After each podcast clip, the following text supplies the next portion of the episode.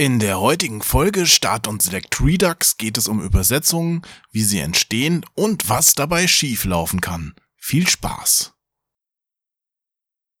Hervorragend! so, ich hab den Kopfhörer so halb auf einem Ohr, weil ich erwarte heute noch ein Paket. Also wenn es hier plötzlich klingelt, kann es sein, dass ich mal kurz aufspringen muss. Okay. Dann unterhalte ich mich mit mir selbst, Selbstgespräche führen und so. Ja, du kannst dich dann einfach mit den Zuhörern unterhalten und denen die ganzen schlimmen Sachen sagen, die du schon immer mal loswerden wolltest. Die ich über dich schon weiß, meinst du jetzt, hoffe ich. Was? Moment, was für schlimme Sachen weißt du über mich? Keine Ahnung. Oder klingelt, ich muss kurz weg. Du kannst. mhm, ist klar. Ich, ähm, jetzt bin ich ein bisschen verunsichert. Äh, Ich glaube, ich schreite mal direkt zur. Begrüßung. Das schafft man doch gar nicht bei dir, oder? Dich zu verunsichern. Weiß ich nicht, kann schon passieren. Ich bemühe mich, das nicht zu tun. Nein, das war ein Scherz. Ich weiß keine schlimmen Dinge über dich. ja, ja, sagen sie Aber alle. stimmt, wir kennen zu viele gemeinsame Leute und es könnte natürlich sein, dass ich. okay, das böse. Das habe ich nicht gemacht. Danach tauchen dann wieder die kompromittierenden Fotos im Internet auf. Ich kenne das schon, ich kenne das schon. Ach ja. Hm. Alles klar, ja gut. Ich leg mal mit der Begrüßung los. Okay.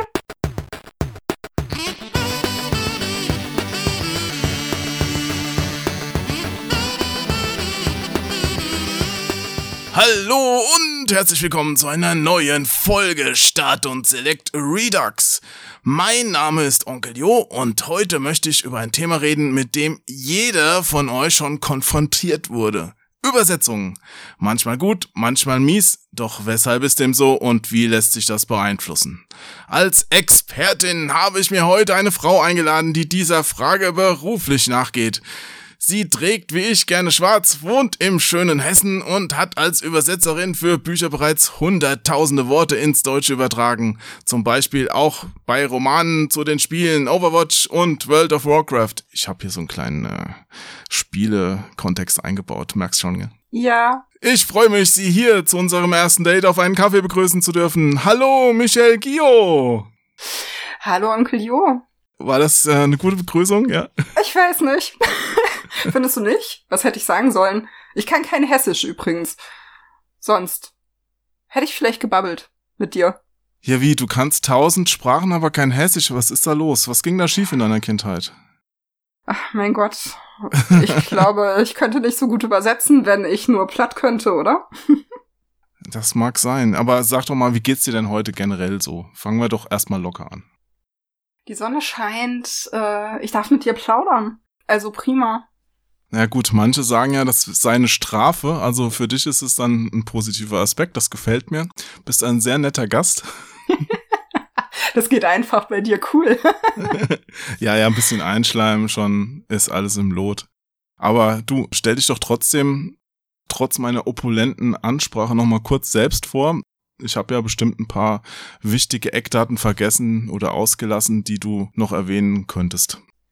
Ähm, ja, ich habe Germanistik und Buchwissenschaften studiert und war knapp zehn Jahre im Verlag angestellt gewesen, Mhm. bis ich mich jetzt vor zehn, äh, Quatsch, vor vier Jahren selbstständig gemacht habe als Übersetzerin und Lektorin und arbeite seit vier Jahren zu Hause und von wo aus ich möchte und nehme Aufträge an von den Verlagen, die ähm, für die ich vorher auch gearbeitet habe zum Teil Hm. und habe jede Menge Spaß bei dem Job und bin mega froh über den Wechsel.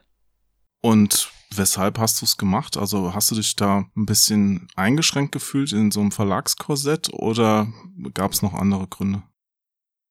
Das war eine Mischung aus Neugier, wie es ist, sich nur auf Texte konzentrieren zu können. Im Verlag ist man, ich sage jetzt mal sehr kurz gefasst, Produktmanager. Du arbeitest zwar auch mit Texten, aber vergleichsweise wenig. Also es ist mehr Verwaltung, meinst du? Genau. Du gibst die Übersetzungsaufträge und die Lektoratsaufträge häufig raus, machst relativ viel selbst, äh, wenig selbst ähm, an Lektoraten, einfach weil dir die Zeit fehlt, weil du im Verlag natürlich alles andere rund ums Buch managen musst. Die Klappentexte schreiben, anderen Kollegen die Bücher vorstellen, den Einkauf machen, neue Projekte prüfen. Da bleibt dir gar nicht mehr so viel Zeit. Oh, ich kenne das. Das ist total ähnlich zu meinem Werdegang. Ich habe ja auch als Schreiber angefangen und dann irgendwann war ich dann äh, Chefredakteur und dann kannst du gar nicht mehr so viel selbst schreiben, sondern musst irgendwie managen, dass die anderen ihre Texte rechtzeitig fertig haben. Genau. Und das wollte ich mir einfach anschauen. Hm? Wie es ist, wenn man sich eben auf die Texte konzentrieren kann. Und wie ist es? Sehr geil. Sehr gut. Es gibt so ein paar Sachen an der Verlagsarbeit, die ich vermisse. Wir hatten es jetzt gerade bei der letzten Folge Fantastic Brunch, ähm, der Podcast, wo ich mit Jenny Jäger bzw. Lisa Grimm, die am Januar bei dir war. Das stimmt. Und Natalia Schmidt zusammen, ja, mich unterhalte, Gäste einlade. Da hatten wir es auch von, dass äh, was mir fehlt am Verlagsjob, am Angestellten-Dasein und der Einkauf fehlt mir. Es macht natürlich mega Spaß, neue Projekte zu entdecken und die einkaufen zu können, weil sie ohne den Einkauf in die deutsche Sprache und in den Verlag gar nicht erscheinen würden in Deutschland. Aber das macht mega Spaß. Das vermisse ich. Äh, ansonsten liebe ich meine Freiheit sehr als Selbstständige. Wie ist es bei dir? Bekommst du das jetzt als Freie noch rangetragen oder suchst du dir deine Sachen komplett selbst und sagst, hier, ich hätte da was? Ich bekomme das rangetragen. Ich werde angefragt von den Lektoren, die angestellt sind im Verlag, die anrufen oder schreiben und sagen, hey, neues Projekt, hast du Zeit und Lust? Das heißt, du hast dir quasi deinen Ruf schon erarbeitet und jetzt liegt das Glück einfach auf der Straße und du musst es nur noch aufheben. Mhm. Fast. Hm. Fast. Teils, teils. Ähm, ich, ja, ich werde angerufen. Ich habe mich auf Hm. Fantastik spezialisiert. Das heißt, ich übersetze viel Fantasy und Science Fiction. Mehr Fantasy, weil es einfach mehr auf dem Markt gibt. An Fantasy als an Science Fiction. Ähm, aber ja, also es, ich sag immer so ein bisschen, ich bin so ein Geek für alle Fälle. Das heißt, wenn Mhm. du ein Projekt hast, was Fantastik ist und überlegst dir, okay, ähm, wen könnte man fragen, dann gibt es so ein paar Leute, die sich darauf spezialisiert haben, wo du weißt, okay, denen kann ich das geben, dann wird das gemacht, dann wird das gut gemacht, die kennen sich in dem Genre aus, was ja wichtig ist dafür auch und dann kommt man auf mich gelegentlich. Zu meiner großen Freude. Und das weiß ich jetzt noch nicht. Wie viele Sprachen sprichst du denn? Also ich habe ja schon rausgefunden, Hessisch zählt nicht dazu, Nicht so richtig. was ja natürlich ein bisschen schade ist, aber vielleicht bist du ja so ein anderweitiges Sprachgenie. Also was sind denn deine Sprachen, die du übersetzt? Also übersetzen tue ich nur aus dem Englischen. Mhm. Ich kann ein bisschen Französisch, ein bisschen Spanisch und ein klitzekleines bisschen Italienisch. Das reicht aber nur zum Bestellen, weil ich zu Verlagszeiten in Bologna zur Jugendbuchmesse war jedes Jahr und Aha. ich mich wenigstens durchschlagen können wollte. Das war der Grund für ein paar Lektionen Italienisch und ich weiß nicht, ob ich es noch könnte. Aber mein Englisch funktioniert ziemlich gut. Im Verlag habe ich noch auf Französisch gelesen und die französischen Projekte bewertet. Ja, das wäre so. Das heißt, du kannst zumindest auf Italienisch, Spanisch, Französisch und Englisch ein Buch bestellen und bekommst das Richtige. Genau, und ein Croissant. Und ein Croissant, ja. Bestimmt. ja, auf Französisch kann ich auch ein Baguette bestellen. Wow, sehr gut. La Flute. ja, das war mein, ja, meine Klassenabschlussfahrt nach Südfrankreich. Hm. Mm, klingt gut. Ja, war auch ganz gut, ist aber auch schon ewig her. Tja, aber dann, Der Mantel des Schweigens. ja, ja. Wie kam's? Wie hast du dann rausgefunden, dass du Übersetzerin werden willst, nachdem die Sprachen am Start waren oder war es umgekehrt? Das kam eher vom Verlagsjob her. Man liest als Lektorin eben wahnsinnig viel, in dem Fall auch auf Englisch, weil man ja die Bücher prüft Mhm. aus dem englischen Sprachraum. Und ja, ich habe einfach immer mehr Englisch gelesen, fast gar nicht mehr Deutsch. Also eine, eine Stolperfalle des Lektorendaseins ist so ein bisschen, man hat kaum Zeit noch privat zu lesen, weil man wahnsinnig pr viel prüft und das eben nicht während der Arbeitszeit nur, weil sich das einfach nicht ausgeht. Also liest du abends und am Wochenende dann ganz gerne auch nochmal was rein und dann eben auf Englisch. Und ja, als ich sagte, okay, ich mache mich selbstständig, habe ich überwiegend lektoriert, hatte aber schon von einer Kollegin vom Heine Verlag, weil ich gesagt habe, ja, Übersetzung würde ich auch anbieten, wenn mir jemand was gibt. Und eine Kollegin hat mir dann was angeboten, ähm, das Empire of Storms, das bei Heine dann erschienen ist. Das war dann meine erste Übersetzung.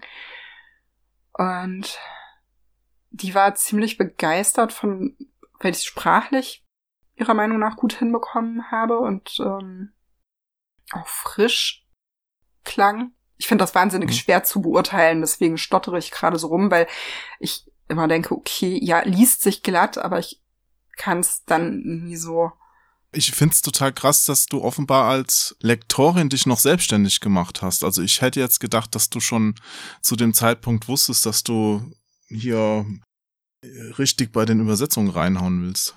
Ja, das hat sich tatsächlich so ein bisschen innerhalb vom ersten, von den ersten ein, zwei Jahren so ein bisschen verschoben. Ich übersetze mhm. mittlerweile fast ausschließlich. Ich habe irgendwie noch so zwei deutsche Autoren, nee, drei mittlerweile, die ich noch betreue. Ich dann richtig auch Textarbeit mit denen mache. Ich mache auch noch Übersetzungslektorate, wo andere übersetzt haben und ich lektoriere den Text dann danach. Aber überwiegend bin ich jetzt bei den Übersetzungen gelandet. Und ich bin froh drum, weil es ein wahnsinnig kreativer Job ist und wahnsinnig viel Spaß macht. Es hat sich einfach irgendwie gut ergeben. So, nach der Überse ersten Übersetzung kam die nächste und die nächste und die nächste und ja, dann wurden es immer mehr. Wie bist du denn so als Übersetzungslektor oder generell als Lektor? Bist du jemand, der sehr viel ändert und dann noch seinen eigenen Stil drauf drückt, einen Stempel gibt oder lässt du auch äh, viele Sachen durchgehen, wo du sagst, naja, also hätte ich persönlich jetzt aber anders gemacht. Wie, wie ist denn da das Verhältnis? Ich würde behaupten, ich bin eine total nette Lektorin. nett heißt ähm, wenig Arbeit für den Autor oder wie? nee, ähm, nett heißt, ich mache sehr viele Anmerkungen. Ich schreib dir deinen Text nicht komplett um. Das macht keinen Sinn. Es ist auch nicht mein Text, es steht im Endeffekt nicht mein Name drunter. Wenn der Autor, ich meine, Autoren denken oder Autorinnen auch, denken sich ja was dabei, äh, wie sie was formulieren. Ich Hoffentlich. gebe Tipps, ich mache Verbesserungsvorschläge, aber letztendlich, wenn es jetzt nicht ein gravierender Fehler ist, also wenn es wirklich faktisch irgendwas falsch ist oder grammatikalisch oder keine Ahnung, dann schreibe ich fast immer dazu, okay, pass auf, ich könnte mir vorstellen, das hier macht's besser, aber du musst es nicht annehmen, ist letztendlich deine Sache. Und hast du da Erfahrungswerte, wie es dann angenommen wird? Ist es dann oft so, dass die dann sagen, keine Ahnung, diese Lektorin. Also, das ist ja totaler Quatsch, löschen. Oder, das ist aber ein guter Tipp, den nehme ich gerne an. Ja, letzteres. nee, Ehrlich? Ich habe hab ja, oft ja, auch schon. anderweitige Erfahrungen gemacht. Echt? Wo man es den Leuten dann ein bisschen, also erklären musste, auch so richtig, dass sie überhaupt verstehen, was, was ihr Denkfehler an der Geschichte da war. Ah. Ne? Manchmal sind sie auch zickig. Also gerade in dem, in dem Spielebereich hast du ja auch so semi-professionelle Autoren oft. Mhm. Und also ja, hängt von dem Einzelnen ab. Also manche nehmen es super auf und machen es beim nächsten Mal dann gleich besser und, und manche sind dann auch lernresistent. Ich behaupte ja immer, die Menschen, die in meinem Genre unterwegs sind, sind für gewöhnlich super nett. Und ich habe bisher keine wirklich zickigen Autoren oder Autorinnen gehabt. Also entweder hatte ich echt Glück oder keine Ahnung. Ich verpacke es besonders gut, dass es einsichtig ist dann. Ja, ist bei dir bestimmt als Frau mit großem Einfühlungsvermögen auch leichter. Ich glaube, ich werde auch da oft missverstanden einfach. Du meinst, du hast kein Einfühlungsvermögen? Das schon, aber ich war manchmal, wenn ich was antworte schriftlich, dann kommt das total anders an, als ich es meine, habe ich den Eindruck. Also ich glaube, dass ich es gut antworte, aber manche hm. verstehen es dann anders. Tja. Aber das ist das Schöne an der Textarbeit, oder? Es ist ja immer ein Gespräch Ja. Du fängst ein Gespräch an, man hat auch beim Lektorat ja für gewöhnlich mehrere Runden, also ich gehe den Text nicht nur einmal durch. Das heißt, ich mache Anmerkungen in der ersten Runde und die AutorInnen antworten nochmal drauf. Also ich mache es meist wirklich im Word-Dokument mit Kommentarfunktion. Dann kannst du auch darauf antworten, dann kannst du dich drüber austauschen oder bei der allerletzten Runde telefonierst du nochmal drüber oder so. Mhm. Dann bringt man sich auch gegenseitig auf Ideen. Da hast du natürlich auch den Vorteil, dass Bücher einfach ein bisschen längeren Zyklus haben als ja. jetzt so ein Newsartikel, der am besten in der gleichen Stunde noch veröffentlicht werden muss. Mhm. Ja. Das stelle ich mir stressiger vor. Das kommt drauf an. In so einem Buch, denke ich, fließt einfach auch viel mehr Arbeit rein am Ende.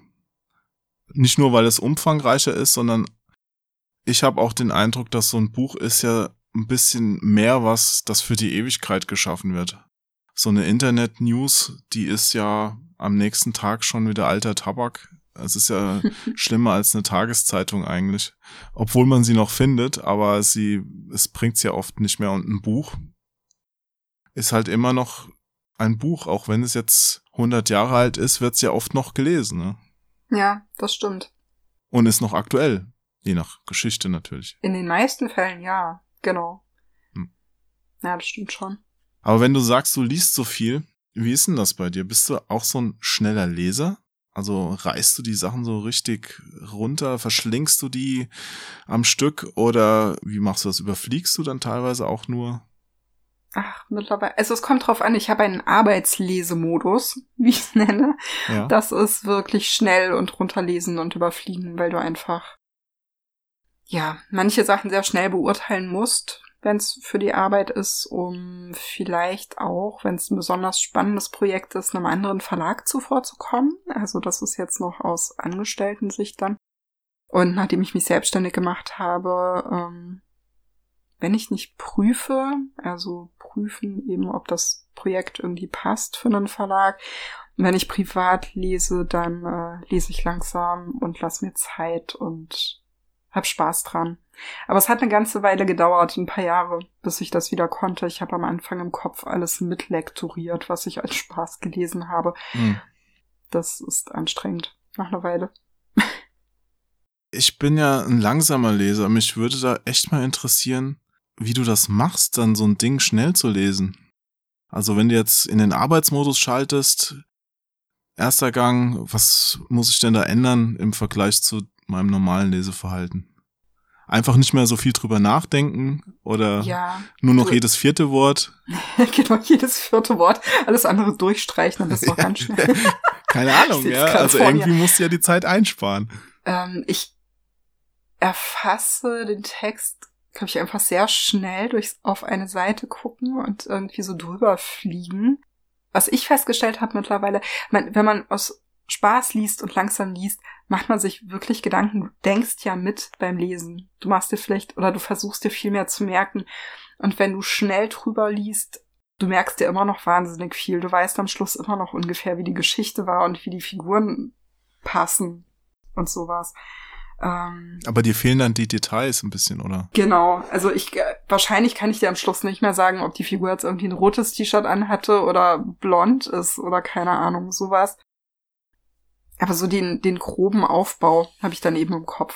Und ob es funktioniert, das ist so ein Gespür. Ich glaube, das muss man vielleicht auch ein bisschen entwickeln.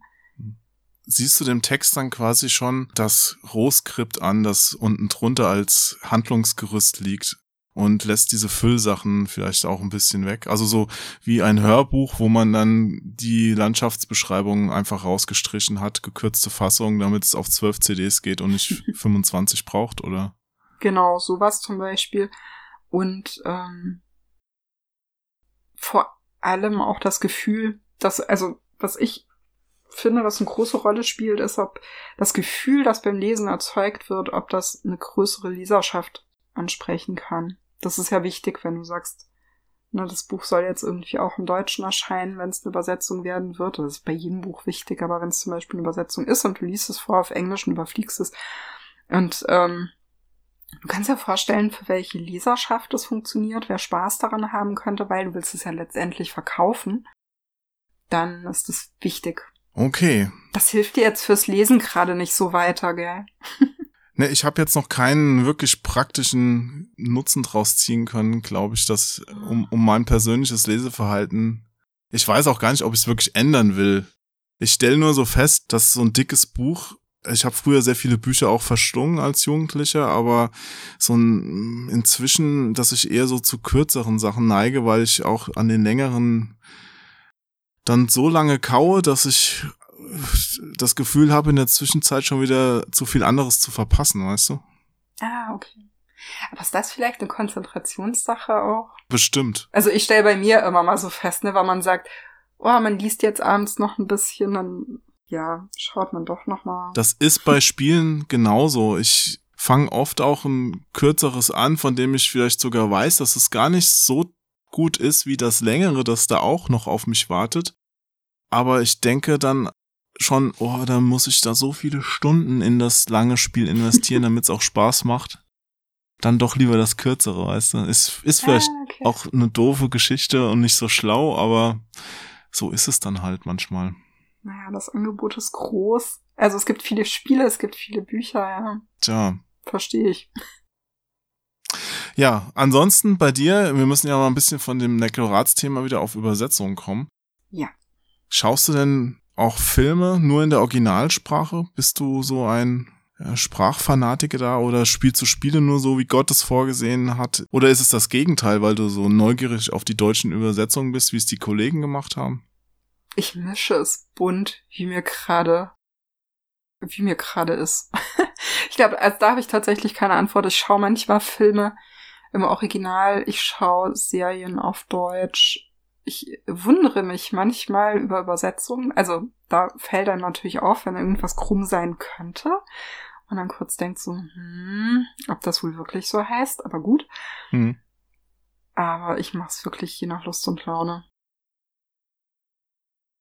manchmal irische Filme zum Beispiel gucke ich wahnsinnig gerne im Original, weil ich die, den ähm, irischen Akzent wahnsinnig gerne mag. Da würde ich immer zum Original greifen. Aber das ist persönliche Neigung und Spaß.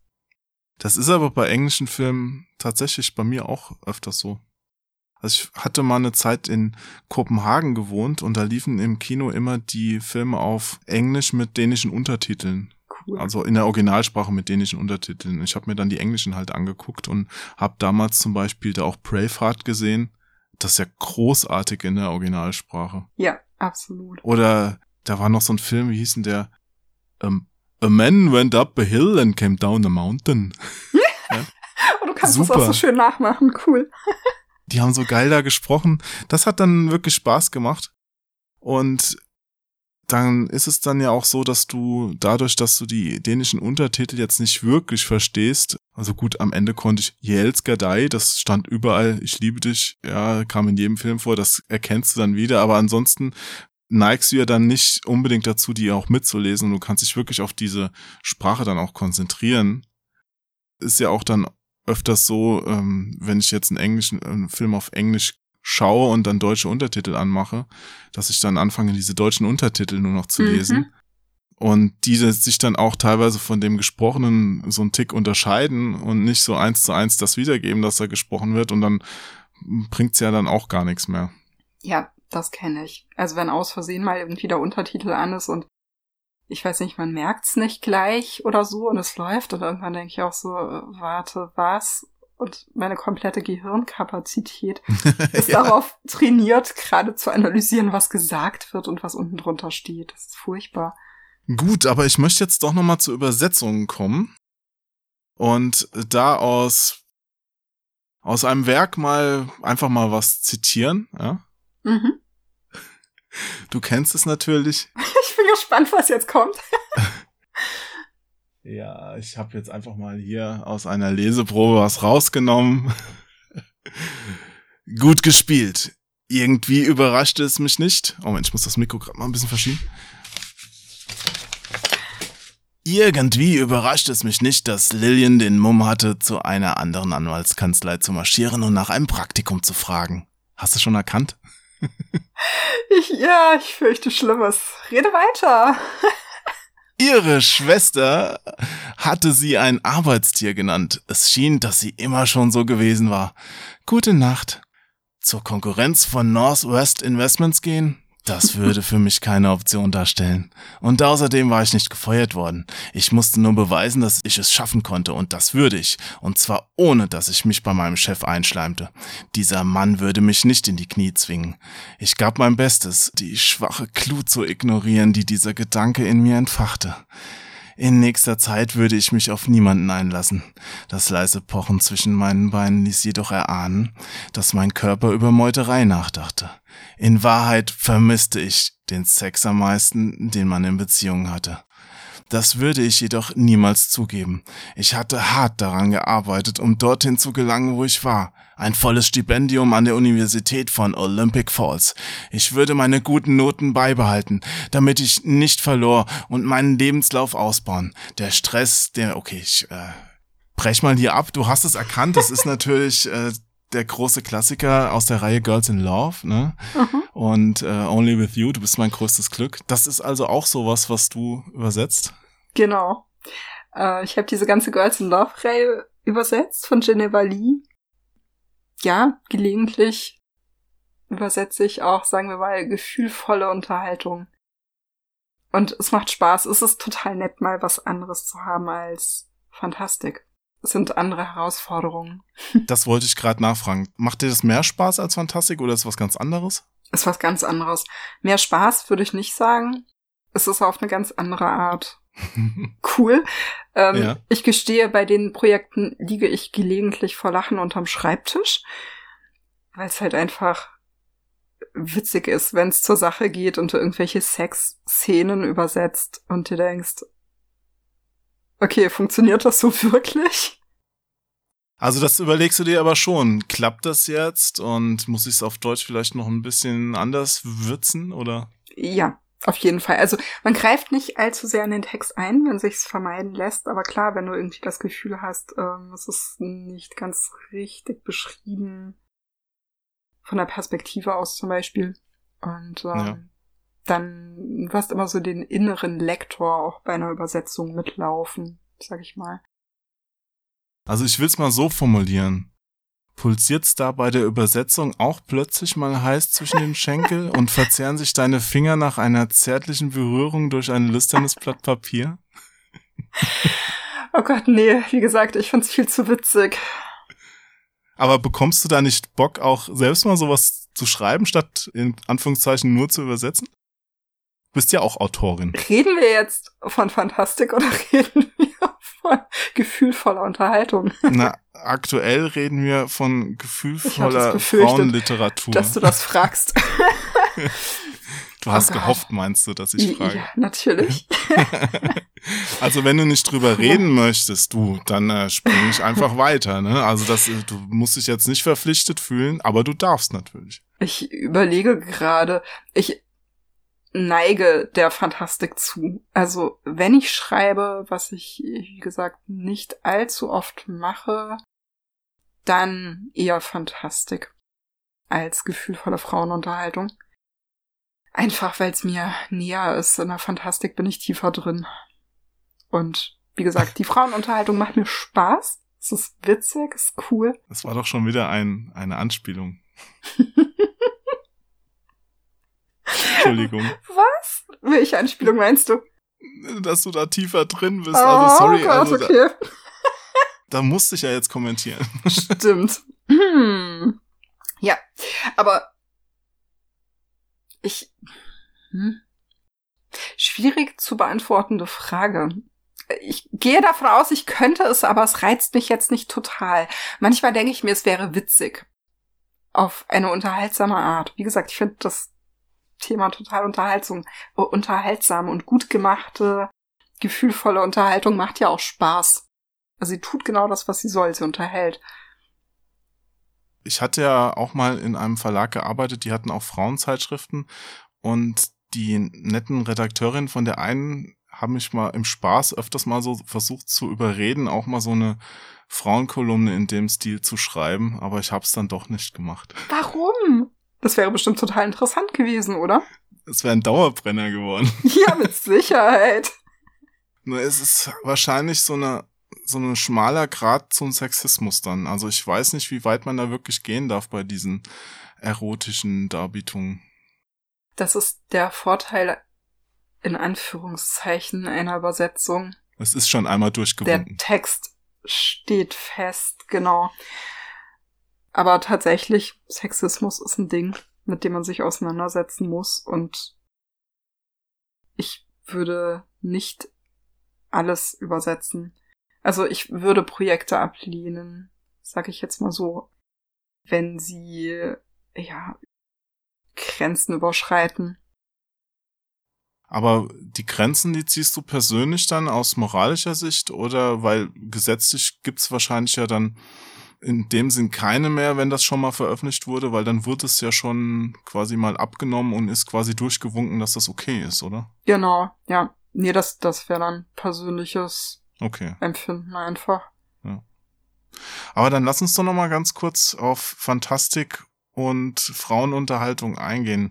Wo sind denn da bei der Übersetzung die größten Unterschiede? Ich denke, da wird es ja welche geben. Da gibt's definitiv welche.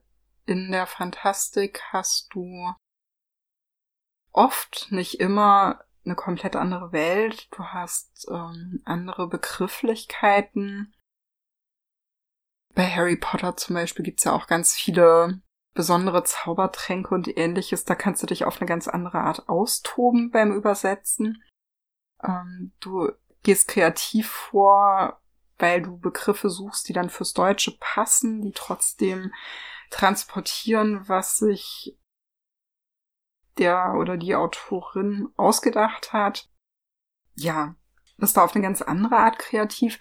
Bei dieser gefühlvollen Unterhaltung ist es, es gibt das ist ja unsere Welt für gewöhnlich und es gibt's alles und du musst dir da keine Gedanken machen, wie du irgendwas benennst, sondern du hast einfach unsere Welt, unsere Sprache und ähm, ja, das ist so für mich der größte Unterschied, dass du mit bei Fantastik ganz anders kreativ vorgehst. Hm, okay. Gut. Ich gehe noch mal einen Schritt zurück mhm. und würde gerne generell mal wissen, wie du dir deine Zeit so einteilst als Übersetzerin, also wie dein Arbeitsalltag aussieht.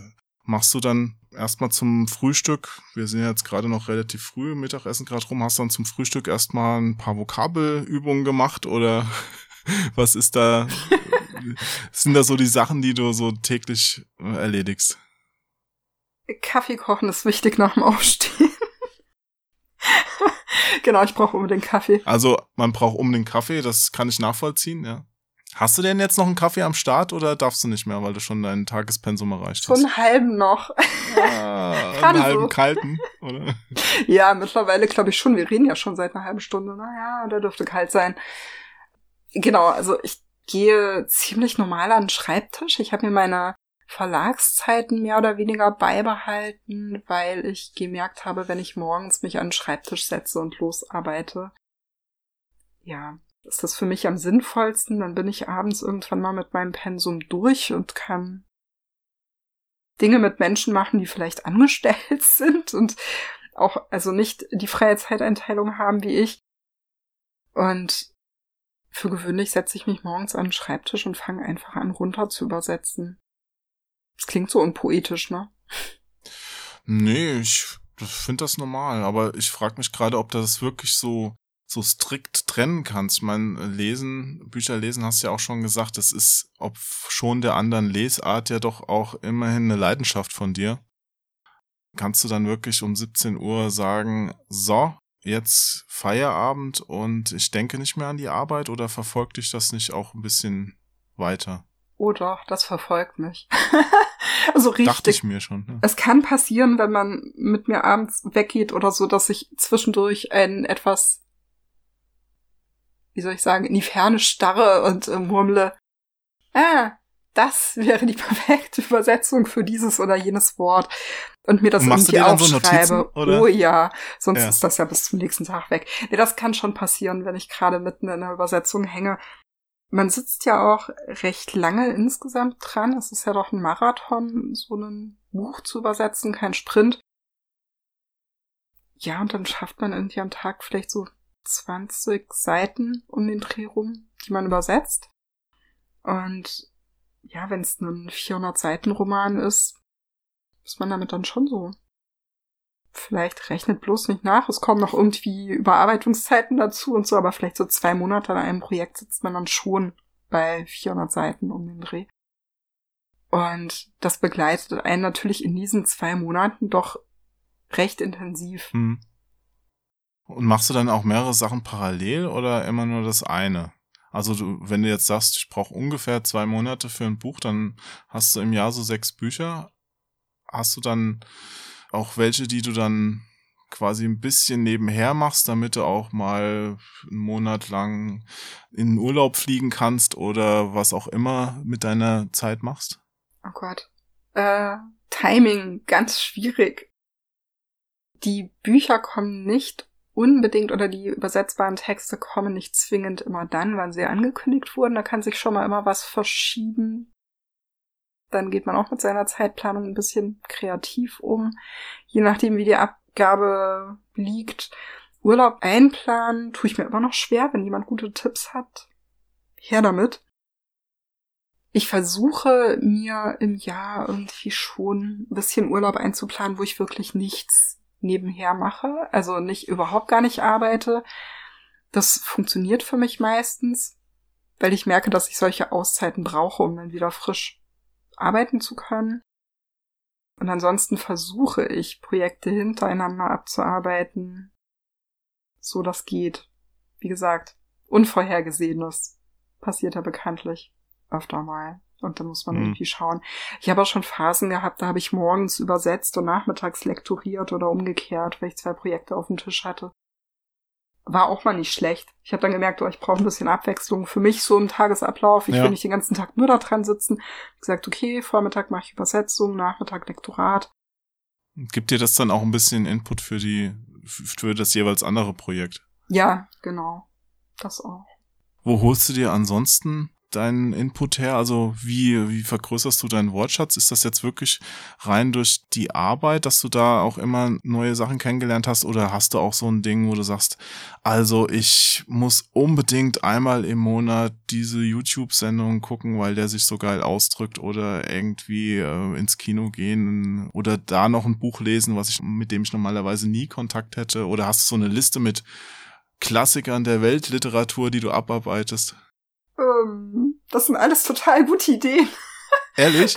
Ich weiß nicht. Es sind, sind vor allen Dingen auch anstrengende Ideen, glaube ich. Ja. Die sind total super, die sollte ich mir merken. Ich. Oh Gott. Ich habe für andere Leute habe ich immer gute Ideen. Ich kann die nur selbst dann auch nie umsetzen. Ja. ja, vielleicht machen wir das in Zukunft so, du lieferst mir Ideen für mich und ich ja. vielleicht dir für dich oder so, keine Ahnung. Aber würde Gott, mich freuen. Ich habe keine, ich habe kein System dahinter. Mhm. Okay, ich frag mal anders. Stellst du denn bei dir fest, dass du jetzt inzwischen schon eine ganz andere Übersetzerin bist als anfangs, als du dich selbstständig gemacht hast? Oder ist es auf einem ähnlichen Niveau? Man entwickelt sich weiter. Man findet bessere Lösungen sprachlich. Man lernt natürlich immer dazu. Am meisten lerne. Das klingt aber jetzt nach Routine, was du mhm. sagst. Also, dass du eine Routine für Sachen bekommst und dann vielleicht in Standards und Floskeln sogar reinrutschst. Nee, das nicht. Ähm, aber man, man hat irgendwann, es kommen ja bestimmte Formulierungen schon immer wieder vor und man hat dann irgendwann mehrere passende Ideen, sagen wir es mal so, die man dann, je nachdem, wie es gerade klingen soll, verwenden kann jetzt kann noch mal irgendwie so, so beim Reden fiel mir ein, ich glaube, das meiste lerne ich in Zusammenarbeit mit anderen Lektoren und Übersetzern. Also ich habe einige Kollegen und Kolleginnen, mit denen ich mich austausche. Das geht so weit, bis dass man sagt, okay, ähm, schwieriges Projekt gerade oder ich habe jetzt in den Ton noch nicht so reingefunden hast du mal Zeit, können wir uns irgendwie austauschen oder uh, ich verstehe den Satz gerade nicht so richtig und dann schickt man sich das mal so hin und her. Es kommt jetzt nicht super oft vor, aber ich habe so ein paar Leute als Backup, wo man sagen kann, hey, ich brauche mal mhm. Ideen, können wir uns austauschen. Das hilft total. Also hast du da quasi so ein kleines Netzwerk dir aufgebaut. Genau. Was auch schön ist, wenn man ja zwischendurch irgendwie noch jemanden zum Kaffee trinken braucht oder so. Der Job ist ein bisschen einsam, wenn man den ganzen Tag zu Hause sitzt, alleine. Aber du meinst jetzt virtuellen Kaffee trinken, weil die werden ja wahrscheinlich auch nicht alle bei dir um die Ecke wohnen, oder? Nee, genau. Virtueller Kaffee. Aber das ist auch oh. schon schön. ja, ich weiß, was du meinst. Also manchmal, ich muss jetzt auch nicht jeden Tag ins Büro fahren. Ich habe auch gar keins, ich mache ja auch Homeoffice. Aber manchmal wäre es schon schön. Also wenn man so zwei Tage die Woche hätte, wäre kein Ding. Ich muss jetzt, wie gesagt, nicht jeden Tag um neun Uhr irgendwo sitzen, äh, mich vorher durch den Berufsverkehr gequält haben oder sowas und mich dann abends wieder durch den Berufsverkehr zurückquälen. Aber so ein bisschen dieser Austausch, der ist schon wichtig, finde ich auch. Ja, absolut. Und den hast du auch durch den Podcast oder ist das wieder für dich ein ganz anderes Thema? Den habe ich auch durch den Podcast. Hm. Wobei das auch wiederum Freundinnen von mir sind, also mit denen stehe ich eh in Kontakt, nicht nur über den Podcast. Ja. Es ist ja, diese ganze Geek-Szene ist ja doch irgendwie recht vernetzt, sag ich mal. Ja, ja, das ist ja auch äh, in anderen Bereichen auch ähnlich. Also diese Spieleszene, aus der ich ja komme durch meine Arbeit, da kennt sich auch im Grunde irgendwann jeder. Also jeder jeden. Genau. Weil so groß, also obwohl die viel Umsatz macht, so viele Leute arbeiten da auch doch gar nicht. Es ist zwar mehr geworden, aber früher habe ich in einem Verlag gearbeitet, der hieß Computec.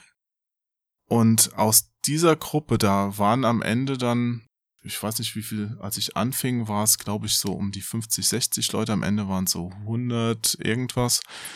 Und von dieser Gruppe, die sind ja in alle Winde Irgendwann haben sich verstreut, arbeiten in allen Firmen irgendwelche Leute und dann hast du wieder andere kennengelernt. Also irgendwo kennt man dadurch immer jemand. Finde ich auch ganz witzig. Man sieht sich mindestens zweimal im Berufsleben, ja. ja, das stimmt. Und wenn man ein Riesenarsch war, dann ist das halt schlecht. Und wenn man sich mit den Leuten gut verstanden hat, dann ist es halt gut. Mhm, genau so. ja. Ja, ist leider bei mir dann halt doof, ne? nee, Quark. Gut. Nee, ähm, ich habe noch eine andere Frage und zwar, als ich recherchiert habe, habe ich gesehen, dass du einen bekannten Roman, den du übersetzt hast, der heißt Six of Crows von, korrigier mich, wenn ich es falsch ausspreche, Li Bardugo. Ja, hast du gut gemacht. Ja, sehr gut. Ja, und ich weiß, im Deutschen heißt er das Lied der Krähen. Also eins zu eins Übersetzungen sehen ja irgendwie anders aus. Weshalb gibt's denn bei sowas Namensänderungen und wer entscheidet denn über sowas? Sowas wird im Verlag entschieden. Damit hatte ich jetzt beim Titel gar nichts zu tun. Und es geht einfach darum, was eine Mischung aus, was gibt's schon auf dem Markt. Du möchtest natürlich nicht ein Buch genauso benennen, wie irgendwie ein anderes schon hieß. Und sechs Krähen klingt jetzt auch nicht so geil. Die Sexkrähen, das wäre vielleicht was für deine andere Reihe. Genau, die perfekte Mischung. ja. Fantastik Frauenunterhaltung. Und ja, also das, wie gesagt, das ist Verlagssache, da war ich nicht mit eingebunden. Manchmal hast du auch einfach Titel, die nicht funktionieren, wenn du sie eins zu eins übersetzt. Also in dem Fall ja, naja, wackelig, aber es gibt natürlich auch welche, ja, die klingen, oder, ja, die klingen einfach besser. Es muss irgendwie zum Buch passen. Man möchte mhm. wissen mit dem Titel natürlich auch, was man da in die Hand gedrückt bekommt. Aber weißt du denn, ob das dann auch mit der Originalautorin abgesprochen wird oder ist das eine reine Entscheidung vom deutschen Verlag? Das ist erstmal die Entscheidung vom deutschen Verlag, aber das wird schon auch abgestimmt. Ich möchte dir da nochmal ein Beispiel geben, auch gerade weil du eben noch von Harry Potter und Zaubertränken und sowas gesprochen hast. Und da würde ich dich gerne fragen, ob du dich mit so einer sehr freien Übersetzung denn persönlich auch schon mal in eine missliche Lage manövriert hast. Also das Beispiel ist, es gibt da so ein PC-Spiel, da geht es auch um den Titel, das hieß Thief the Dark Project. Wie heißt du, Junge? Garrett. Du hast Talent, Knabe. Lasst mich los, alter Mann. Einen Hüter zu sehen ist nicht leicht. Vor allem einen, der unbemerkt bleiben will. Wir brauchen Menschen, die so begabt sind wie du. Wenn du mit deinem bisherigen Leben unzufrieden bist, komm zu uns. Wir werden dir einen anderen Weg zeigen. Und das haben sie im Deutschen einfach Dark Project der Meisterdieb genannt, was ein sehr guter Titel für das Spiel ist, ne? Mhm. Weil alleine das TH von Thief ist ja schon mal ein kleiner Zungenbrecher am deutschen Markt, deswegen mh, hat man einfach da umgedreht und Dark Project, das klingt ja auch ganz cool. Ja. Und der Meisterdieb. Das Problem an der ganzen Geschichte war jetzt, dass das plötzlich sehr erfolgreich wurde und ein zweiter Teil entwickelt wurde. Und den haben die Entwickler aus USA dann Thief 2 The Metal Age genannt. Und da stehst du dann natürlich plötzlich blöd da mit Dark Project der Meisterdieb. Ne, weil, hm, den Hm. Untertitel jetzt zum Haupttitel machen ist auch ein bisschen blöd und dann hieß der in Deutschland auf einmal Dark Project 2 The Metal Age. Hat aber dann den Hauptteil des Titels verloren mit dem Meisterdieb. Am Ende war es dann so, Teil 3 hieß dann auch in Deutschland Thief 3. Ne? Also ja, du siehst, Ja. man manövriert sich, wenn man noch nicht absehen kann, wo das Ende ist, dann manchmal in so komische Situationen. Du kannst ja auch eigentlich niemanden Vorwurf machen, weil Dark Project der Meistertyp ja auch ein super Titel war. Ist dir auch sowas in der Übersetzung schon mal passiert, wenn du so eine längere Reihe hast, dass da plötzlich Bezug genommen wird auf ältere Geschichten, wo du merkst, oh, das habe ich aber ein bisschen anders jetzt gelöst gehabt, äh, jetzt passt aber gar nicht mehr so gut. Ähm, bisher nicht. So, dass ich es noch in Erinnerung hätte.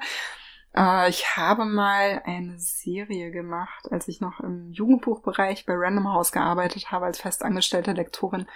Da fingen wir an, die Untertitel aus, ich weiß gar nicht mehr warum, irgendwie kamen wir drauf, wie cool es doch klingt, die Untertitel auf Latein zu nehmen. Das wurde dann so ab Band drei oder vier so ein bisschen tricky, da noch die Rechte zu. also Latein sprichst du auch noch. Mm, So würde ich das jetzt nicht nennen. Gut, Also- ich habe auch also- das große Latinum damals noch bekommen. genau, aber, man hat das, ne, aber Äh, Also das heißt, äh, auf einmal wäre es sehr knifflig geworden, das äh, ins Lateinische zu übersetzen, oder? genau, also das, das war dann so ein bisschen frei, äh, ja, frei, wie es passte als Untertitel dazu. Und naja, ähm, es ging dann irgendwie noch, aber ich habe ein anderes schönes Beispiel, ich musste gerade noch mal nachschauen, Mhm. von wegen Titel. Ich habe mal ein Buch eingekauft, es war auch ein Jugendbuch, das hieß Life in Outer Space Ja, von Melissa Keil und also live mit F. Genau. Und es geht äh, um einen Jungen, der nerdige Freunde hat, auf Horrorfilme steht, World of Warcraft zockt und sich in seine beste Freundin verliebt. Und ähm, Oh. ich brauchte irgendwie einen geilen Titel dafür und daraus ist entstanden. Boom Shakalaka. Genau, nein, der Beweis, dass es ein Leben außerhalb meines Zimmers gibt. Du weißt schon, ne? World of Warcraft nur drin sitzen, zocken Ja. und so und dann geht er raus. Finde ich gut. Lang, aber gut. Genau, lange, aber gut. Der Witz an lang ist in dem Fall übrigens gewesen. Wir haben dann eine Superman-Unterhose aufs Cover gepackt. Ich muss dir den Link irgendwann mal schicken und schaut euch unbedingt das Cover an. Im Verlag wurde nur noch von die Unterhose geredet irgendwann. Das packe ich auf Patreon dazu, das Bild. Sehr gut. War schon leicht absurd. Also, hast du die Unterhose? Ja. Notiere ich mir gerade. Unterhose, Ausrufezeichen. Sehr gut. Schlüpper. Ja.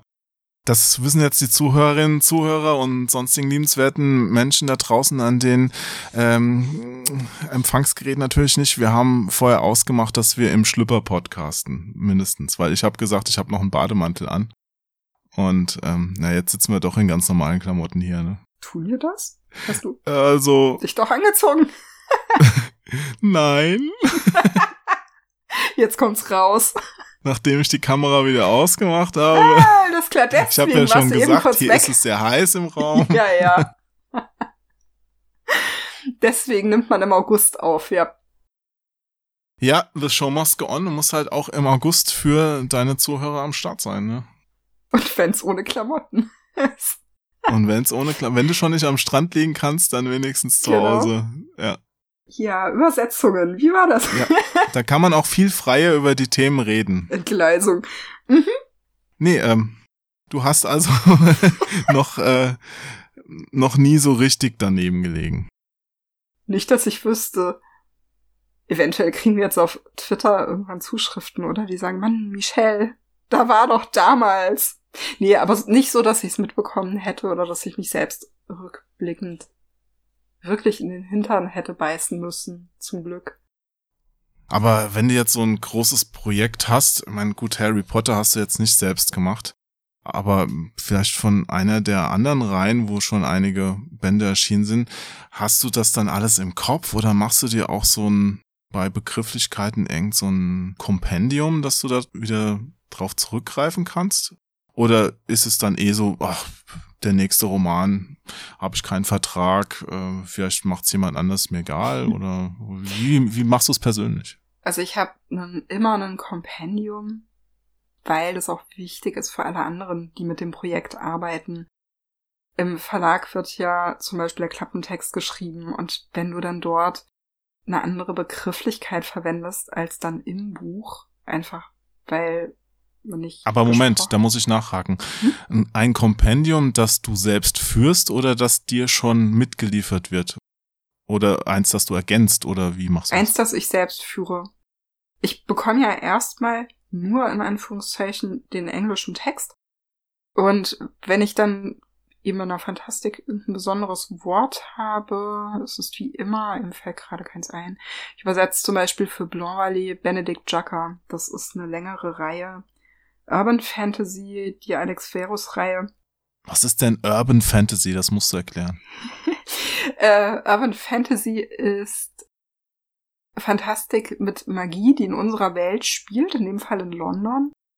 Und Alex Verus ist ein Magier, der zaubern kann.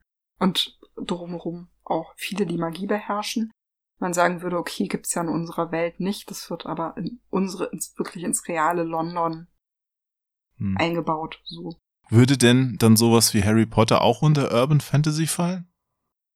Ja, würde ich schon sagen. Auch.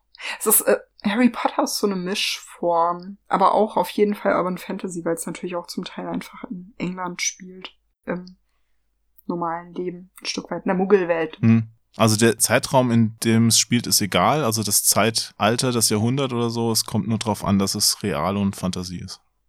Ja, man, man würde dann, wenn es jetzt, ja, vielleicht noch Zeitreise dazu packen als Stichwort zum Beispiel, oder wenn es eben, ich weiß nicht, vor 200 Jahren spielt, hm. ja, historische Fantasy, kommt immer so ein bisschen auf die Mischung Historic Urban an. Fantasy. Zum Beispiel. Man kann da ganz wilde Sachen machen. Das ist halt die Frage, inwieweit man das möchte. Ja. Wie viele Fässer das aufmacht. Und wie weit es dann überhaupt die Leute interessiert. Genau, eben. Schubladen sind ja auch immer ein bisschen doof. Ja, die braucht's aber. Andererseits auch wieder.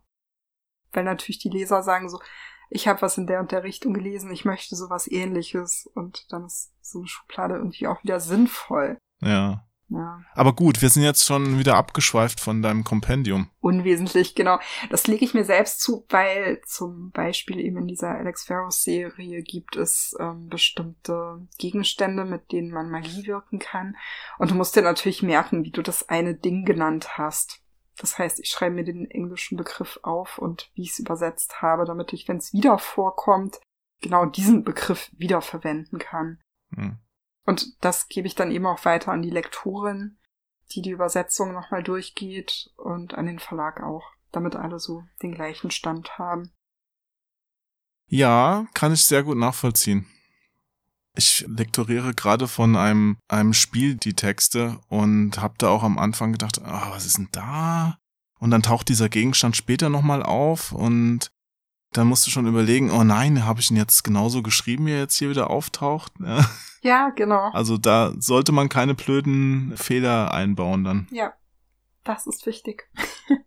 Aber sonst habe also man muss natürlich dann trotzdem, trotz dieser Liste noch im Kopf haben, ha, das hatte ich schon mal, jetzt muss ich nachgucken, so ungefähr. Und ist es dann in dem Verlagswesen, im Buchwesen auch so, dass dann wirklich sehr, sehr viele Leute auch an so einer an einem Buch arbeiten. Also das, das heißt, du hast vorhin gesagt, als du Lektorin, als Lektorin gearbeitet hast, ähm, hast du auch dann die Klappentexte alle geschrieben. Das heißt, den Klappentext lässt man auf keinen Fall vom Übersetzer direkt schreiben, obwohl der sich ja eigentlich mit der Materie am besten schon auskennt. Da, also da setzt man dann wirklich nochmal andere Leute dran, die dann einfach mh, mm, ja den den vielleicht den Marketingblick mehr drauf werfen und dann den Text auf der Klappe dementsprechend formulieren oder äh, wäre das auch eine Option, dass man alles in einer Hand lässt? Es ist definitiv eine Option, dass man es in einer Hand belässt. Ich habe es schon häufiger, dass die Lektoren im Verlag, ja, es wird, also im Lektorat werden schon die meisten Texte rund ums Buch verfasst. Ich habe es aber schon auch, dass mir dann Lektorinnen den Text nochmal zuschicken und sagen, passt das so? Also, mhm. weil im Lektorat. Die Menschen kennen natürlich auch das Buch sehr gut, weil sie es eingekauft haben, weil sie es betreuen. Ähm, und die kennen sich natürlich so super aus, dass man den Klappentext dann schreiben kann. Aber klar, es kommt dann ganz gerne nochmal so, so einen Blick drauf werfen, damit eben zum Beispiel die Begrifflichkeiten stimmen oder dass man sagen kann, wo, ähm, hm, das kann man, wenn man es ein bisschen umformuliert, dann verrät man zum Beispiel sogar noch mal weniger oder sowas, weil du möchtest sicher nicht spoilern. Hm. Zum Beispiel. Ähm, ja, so wie du es gerade beschreibst, klingt das natürlich sehr gut, aber so wie ich es praktisch erlebe, also wenn ich jetzt manche Werke sehe, sei es jetzt wirklich Film, Buch oder Spiel, dann denke ich mir, da hat dieses ineinander verzahnt sein nicht mehr funktioniert. Also da wusste die linke Hand nicht, was die rechte macht. Und ich weiß nicht, ob das so der Normalfall ist, den du gerade beschreibst. Weißt du, dass man sich die Zeit nimmt und jetzt nochmal als Lektorin, die den Klappentext schreibt, auf die, den Übersetzer zugeht oder sowas. Und nicht einfach sagt, oh, raus damit. Weißt du, ich habe zum Beispiel auch mal für so Kauf-DVDs mal ein paar Rückentexte geschrieben. Das war so mies bezahlt, da hätte ich eigentlich den Film nicht mal gucken können, wenn ich da nicht persönlich Interesse dran gehabt hätte, um diesen Text zu schreiben, weißt du? Ja. Weiß nicht, ob da jetzt nicht auch solche wirtschaftlichen Zwänge oft dann dieses Erlebnis einer guten Übersetzung dann auch zunichte machen. Wie würdest du es einschätzen? Also ich hatte die Erfahrung zum Glück noch nicht, so wie du jetzt. Das heißt, bei euch ist es wirklich, also bei dir ist es jetzt immer so gewesen, dass dann die Zeit noch da war. Also sowohl als du Lektorin warst, als auch jetzt in deiner Zeit als Übersetzerin. Ja, ich hab's immer versucht, während ich noch selbst angestellt war, weil die Textqualität so leidet. Das, ja, möchte ich dem Text nie antun. Hm. Oder mochte ich auch damals dem Text nie antun. Und ja, wenn es geht. Also nicht jeder schickt mir natürlich den Klappentext, aber wenn du, wie gesagt, das Projekt selbst kennst und im Verlag sitzt, dann passt's auch. Für gewöhnlich. Also ich habe noch keine groben Schnitzer ähm, gehabt jetzt, hm. die mir aufgefallen wären. Ich überlege angestrengt. Wenn es mir noch hm. einfällt, erzähle ich dir.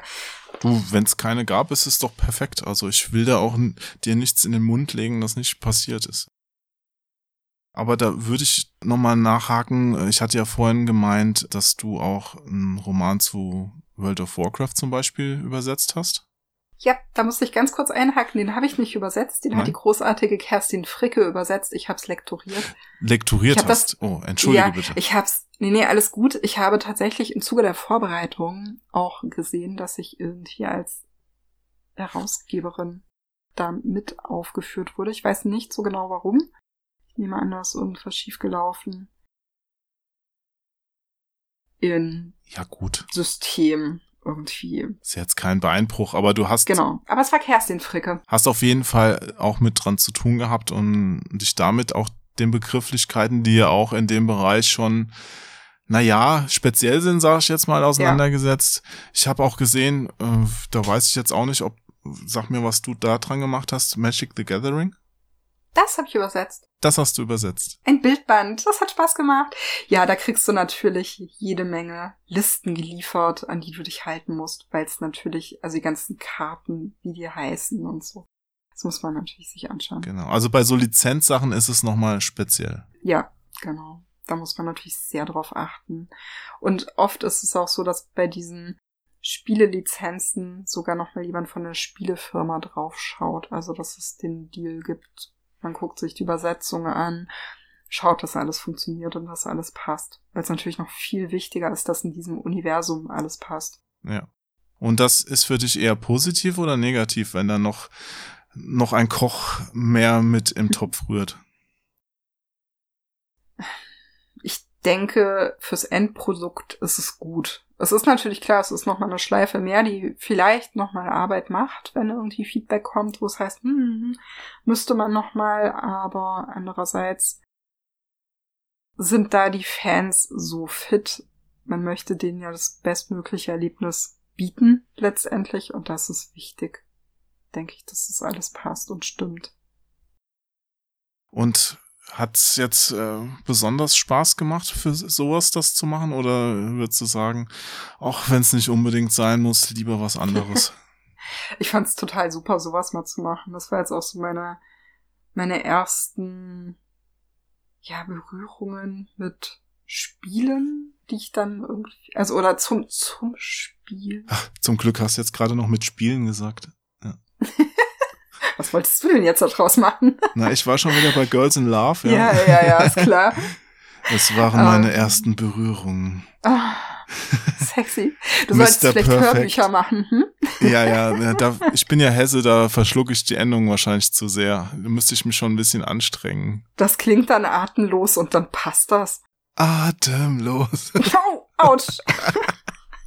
Disqualifiziert. Habe ich mal ähm, im Radio gehört. Ich weiß gar nicht, was das ist. Aha, das glauben wir dir jetzt alle. Berührungen, erste Berührungen mit Spielen, um da mal wieder drauf zu kommen. Oh, nee, ja. es war cool, das, das war halt, also dadurch, dass es ein Bildband ist, sind es kleinere Textbausteine gewesen und keine vier oder 500 Seiten, wie ich sie ganz gerne mal übersetze. Das war anders für mich und wie gesagt, das Ganze mit der ganzen Optik mal zu arbeiten und irgendwie sich alle Karten angucken zu können, fand ich total super. Es hat Spaß gemacht. Ich muss aber gestehen, ich darf ich das hier sagen? Ich habe es nie gespielt. Also ich habe mich schon dafür einarbeiten müssen. So, das war jetzt nicht was, wo ich sage, hey, Magic spiele ich seit 8000 Jahren, kann ich mal machen. Sondern es war schon so, für so Projekte muss man sich dann einarbeiten. Und sowas macht mir halt Spaß. Aber ist das nicht auch sehr anstrengend dann? Nicht, wenn Spaß macht. Ja, aber die Einarbeitung, also, weißt du, also so Magic the Gathering, das ist ja schon ein sehr komplexes Universum auch. Ja, das existiert ja auch schon so viele Jahre, da kann man, glaube ich, wirklich sehr viel verkehrt machen und dann irgendwelchen Hardcore-Fans vor den Kopf stoßen. Ich kenne das auch so Sachen wie Artikel in Zeitschriften im Bereich Star Trek, Star Wars und oh. Waffen und Panzer kannst du so viel Kleinkram falsch machen. Ne? Ja. Also zum Beispiel irgend so ein Panzer, schreibst du drunter, das ist der so und so und dann schreibt dir ein Leser, nein, das ist das Vorgängermodell der so und so Strich so und so, weil die Schraube der hinteren Abdeckung auf der linken Seite und nicht auf der rechten Seite sitzt und du denkst dir, okay, da hat er wohl recht. Aber eigentlich hat es auch keinen interessiert. Aber er hat recht. Das stimmt, es steht falsch da. Ja. Ach, sowas finde ich erfrischend auf eine Art. Aber ja, man muss natürlich echt aufpassen, logisch. Nur wie gesagt, ich mache sowas ganz gern und in dem Fall war es ja auch eine Übersetzung. Also ich könnte dir kein Magic the Gathering Compendium mal eben schreiben. Aber Übersetzung, den Text gab's schon. Und damit arbeitest du ja. Und diese Sachen sind im Original schon ziemlich gut lektoriert und überprüft worden. Von daher geht das. Wie gut wirst du da als Übersetzerin gebrieft bei sowas wie Magic the Gathering? Bekommst du zum einen das Originalwerk physisch zugeschickt oder kriegst du es digital? Bekommst du Karten? Du hast gerade von Karten gesprochen. Hast du die irgendwie auf dem Bildschirm gehabt oder wirklich schon so zum Anfassen, wo du gesagt hast, ah, okay, so sieht's aus?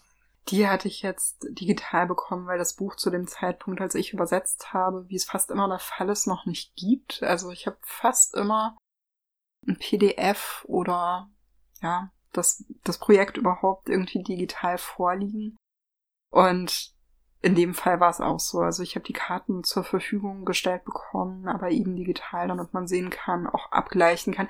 Ist auch ganz praktisch, weil du natürlich besser suchen kannst, als wenn du es auf Papier vor dir liegen hast. Also Suchfunktion ist ein sehr guter Freund. Hm, verstehe, ja. Kann ich sehr gut nachvollziehen, ja, stimmt. Und generell, wie gehst du an einen Text ran, wenn du jetzt ein neues Projekt bekommst? Was sind da die ersten Schritte, die du machst? Guckst du erstmal, was das Gesamtbild darstellt oder ähm, gehst du direkt einfach vom erster Satz äh, Übersetzung oder liest du erst ein Kapitel? Was machst du? Für gewöhnlich weiß ich schon ein bisschen was über das Projekt, also mindestens mal so Inhalt und so. Und ich am liebsten steige ich direkt in die Übersetzung ein. Also ich lese es nicht erst einmal komplett durch, weil ich für mich bei der Arbeit dann noch so ein bisschen die Spannung hm. hochhalte, weil ich ja nicht weiß, was jetzt als nächstes passiert. Und das funktioniert für mich ganz gut. Ich kenne viele KollegInnen, die ja dies einmal lesen. Da gibt's ganz unterschiedliche Herangehensweisen. Aber wie gesagt, für mich ist es, macht es einfach Spaß, neues Projekt. Ich starte, ich übersetze gleich los und schau mal, wo ich lande. Dann finde ich für mich auch den Ton. Es gibt immer einen Punkt in einem Projekt, den mag ich am liebsten, wenn ich im Kopf höre, wie es jetzt klingen muss.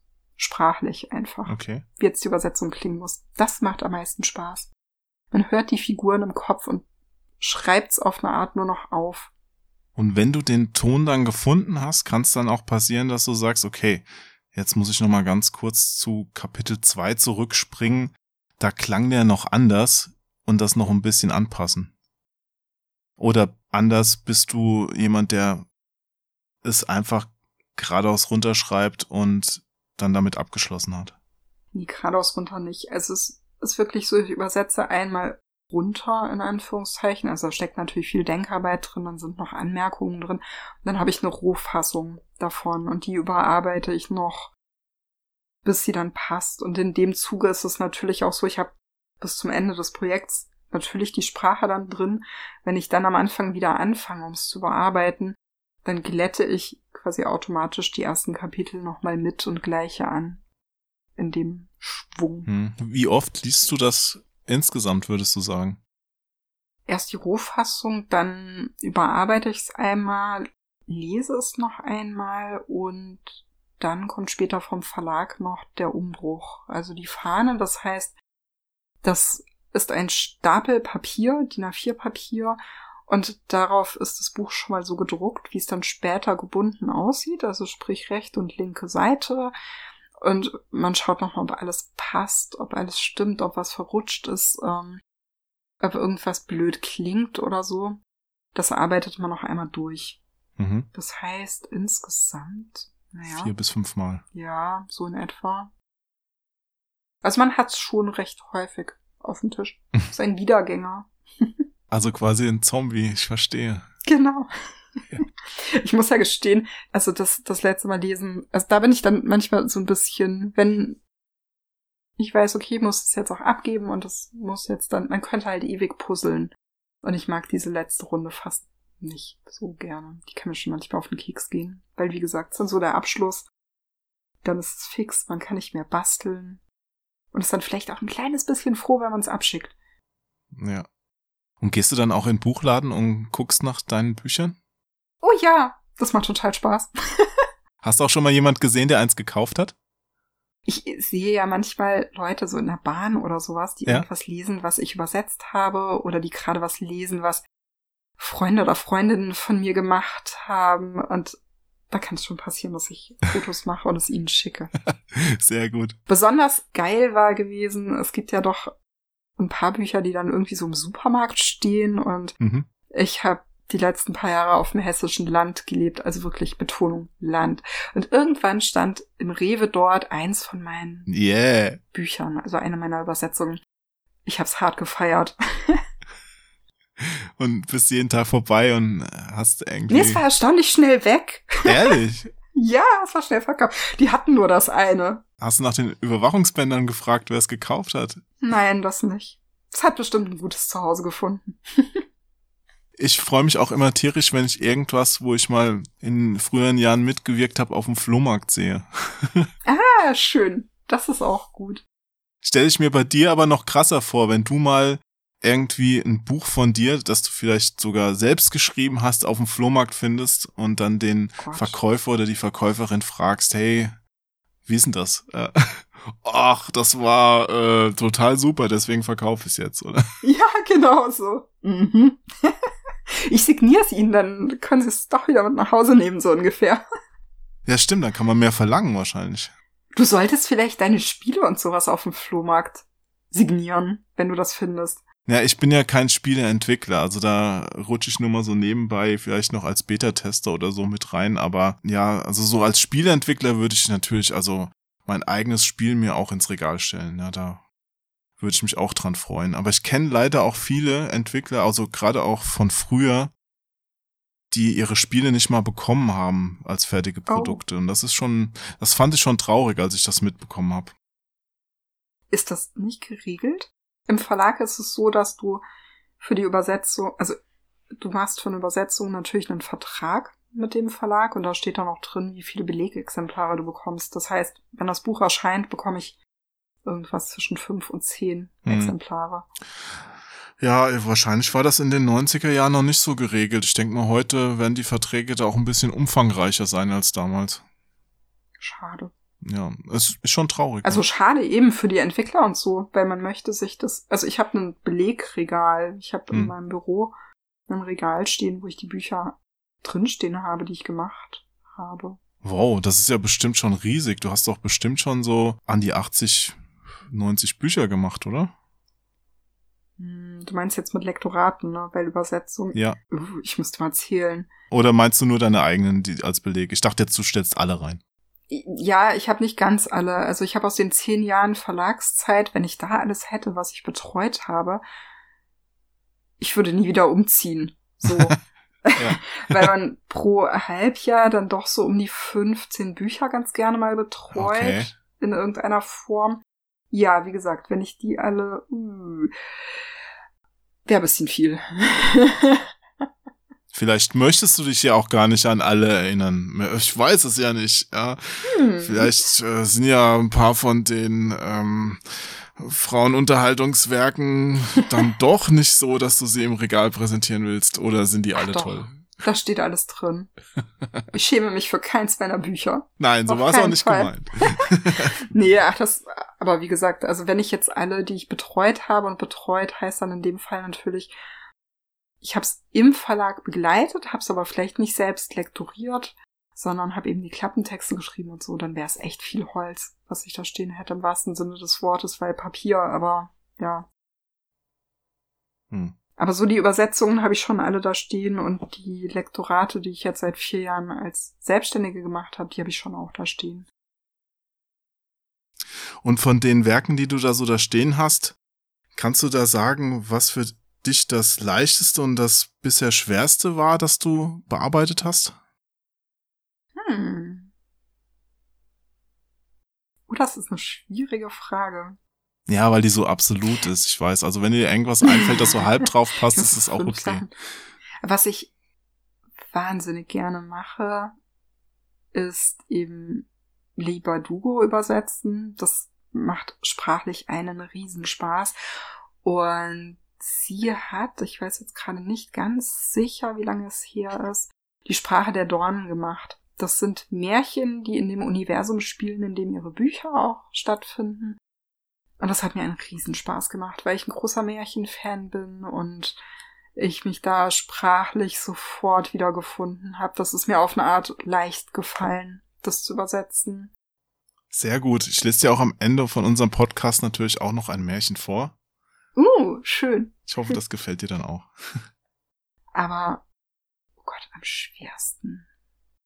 Ich weiß ja nicht, ob es bei dir auch mal so einen Punkt gab, wo du gesagt hast, also das ist das letzte Buch, das ich in dem Universum von dem Autor jemals in meinem Leben zu Gesicht bekommen will. Das, nee, das kotzt mich gerade dermaßen an. Oh nee, dann jetzt kannst du den Namen nicht mehr sagen. Genau, ähm, jetzt nee, so, so krass war es ja nie. Also alle deine Werke haben mir am Herzen gelegen. Aber vielleicht gab es ja trotzdem eins, wo du sagst, oh, eins reicht. Das hatte ich jetzt zum Glück wirklich noch nicht.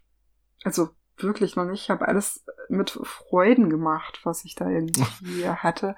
Es gibt die perfekte Antwort. sicher welche, wo man ah nee, noch gar nicht. Also ich was es ist für mich weniger inhaltlich als ich sag ja immer so ab über 500 Seiten tut's irgendwann schon ein bisschen weh. Also mir persönlich, weil ich so lange mit diesem Projekt dann verbringe Hm. an Zeit und man so viel im Kopf hat dazu und Also eine neue Bibelübersetzung wäre nicht dein Ding. so, nee, nicht so richtig. Ich habe einen Kollegen, der hat neulich was übersetzt, ähm, wo ich dann lektoriert habe und da sind wir halt bei so um die 1000 Seiten.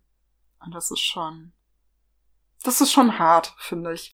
Also da, so bis 500 Seiten fällt's mir leicht. Ja. Bei 1000, wow. Aber hängt ja wahrscheinlich auch dann wieder vom, vom Buch ab, wenn du jetzt zum Beispiel den finalen Band von Game of Thrones, äh, das Lied von Feuer und Eis, ein bisschen früher lesen kannst.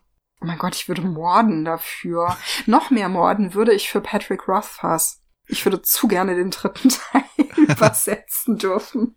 Aber ich glaube, da habe ich keine Chancen. Das war noch was, wo du eben auch meintest, ob man, äh, du hattest, glaube ich, anders gefragt, aber man versucht, wenn es geht, für einen Autor oder eine Autorin, den oder die gleichen Übersetzerinnen zu, beizubehalten, Hm. wenn sich's ausgeht. Du versuchst nicht in eine Reihe zu wechseln, weil sich das natürlich sprachlich ein bisschen ändert. Hm. Also ist das so ähnlich mit den Übersetzern wie mit den Synchronsprechern.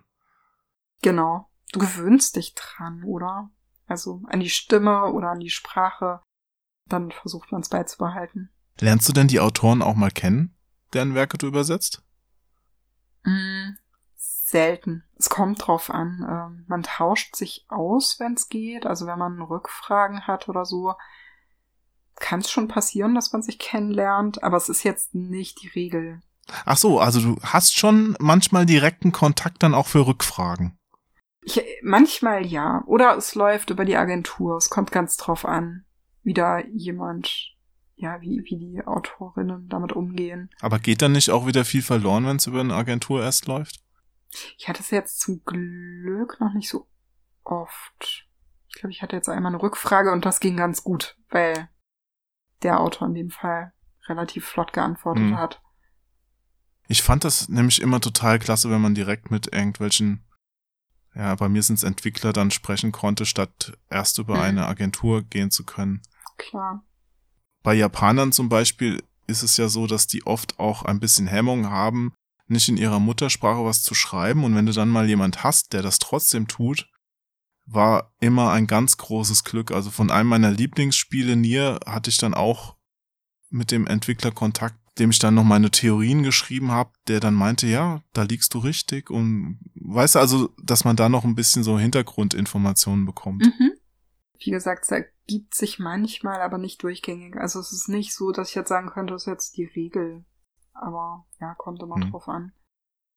Was bei deutschen Autoren natürlich anders ist, mit denen arbeitest du ja direkt zusammen und den Austausch Ja. schätze ich auch sehr. Gut, das heißt, du hast dann auch irgendwann das Problem, dass du bayerisch in Deutsch übersetzen musst und dann mit deutschen Autoren zu tun hast. Ich glaube, bayerisch könnte ich nicht übersetzen. Ich habe ja zwar mal zehn Jahre in München gelebt, Das tut mir leid. während ich dort angestellt war. Oh. Ach. ich bin wieder in Hessen gelandet, sagt alles, ne? Nein, ich finde München ganz okay, aber ja, es ist schon speziell. Belassen wir es dabei. Ist schon was anderes als Berlin. Ja. Aber eine Frage trotzdem noch. Wie, wie schaffst du es denn so generell eine Übersetzung lebendig zu gestalten? Also wie gehst du denn an Formulierungen ran? Wie weit lehnst du dich denn bei sowas aus dem Fenster? Oder noch anders gefragt, gibt's auch Texte, die nicht übersetzbar sind? Wo du sagst, Wow. also da, das geht nicht, da muss ich mir was komplett eigenes ausdenken. Das kam jetzt in meinen Texten bisher nicht vor. Was man im Kleinen hat man es ganz gelegentlich, dass ein Wortspiel natürlich nicht so funktioniert, einfach weil ja die Alliteration im Deutschen sich nicht so ausgeht. Da muss man dann schon ein bisschen kreativ werden. Das ist genau das, was ich geil finde. Das macht total Spaß. Und wobei ich mir wirklich einen abbreche, ist, wenn du manchmal Gedichte hast. So mittendrin. Irgendwie so kleines Gedicht. Das ist so. Ich hasse euch. Wieso muss ich das übersetzen?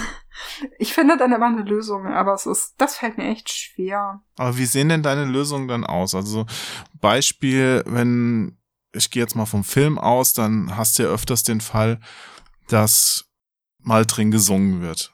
Und manchmal ist das ja so ein geschichtsrelevanter Teil, der dann von der Handlung in dem Lied vorkommt. Und äh, der Übersetzer steht jetzt vor der Qual der Wahl. Übersetze ich das jetzt? Lass es vielleicht auf Deutsch sogar nochmal singen? Mache ich nur Untertitel oder lasse ich es einfach so als Lied im Raum stehen? Wie würdest okay. du denn da entscheiden jeweils? Oder von was machst du denn abhängig, wie du entscheiden würdest? Das ist eine Mischung aus Absprache mit dem Verlag in so einem Fall auch. Also wenn ich jetzt sage, okay, ähm, da muss, es, es wäre besser, man übersetzt es zum Beispiel.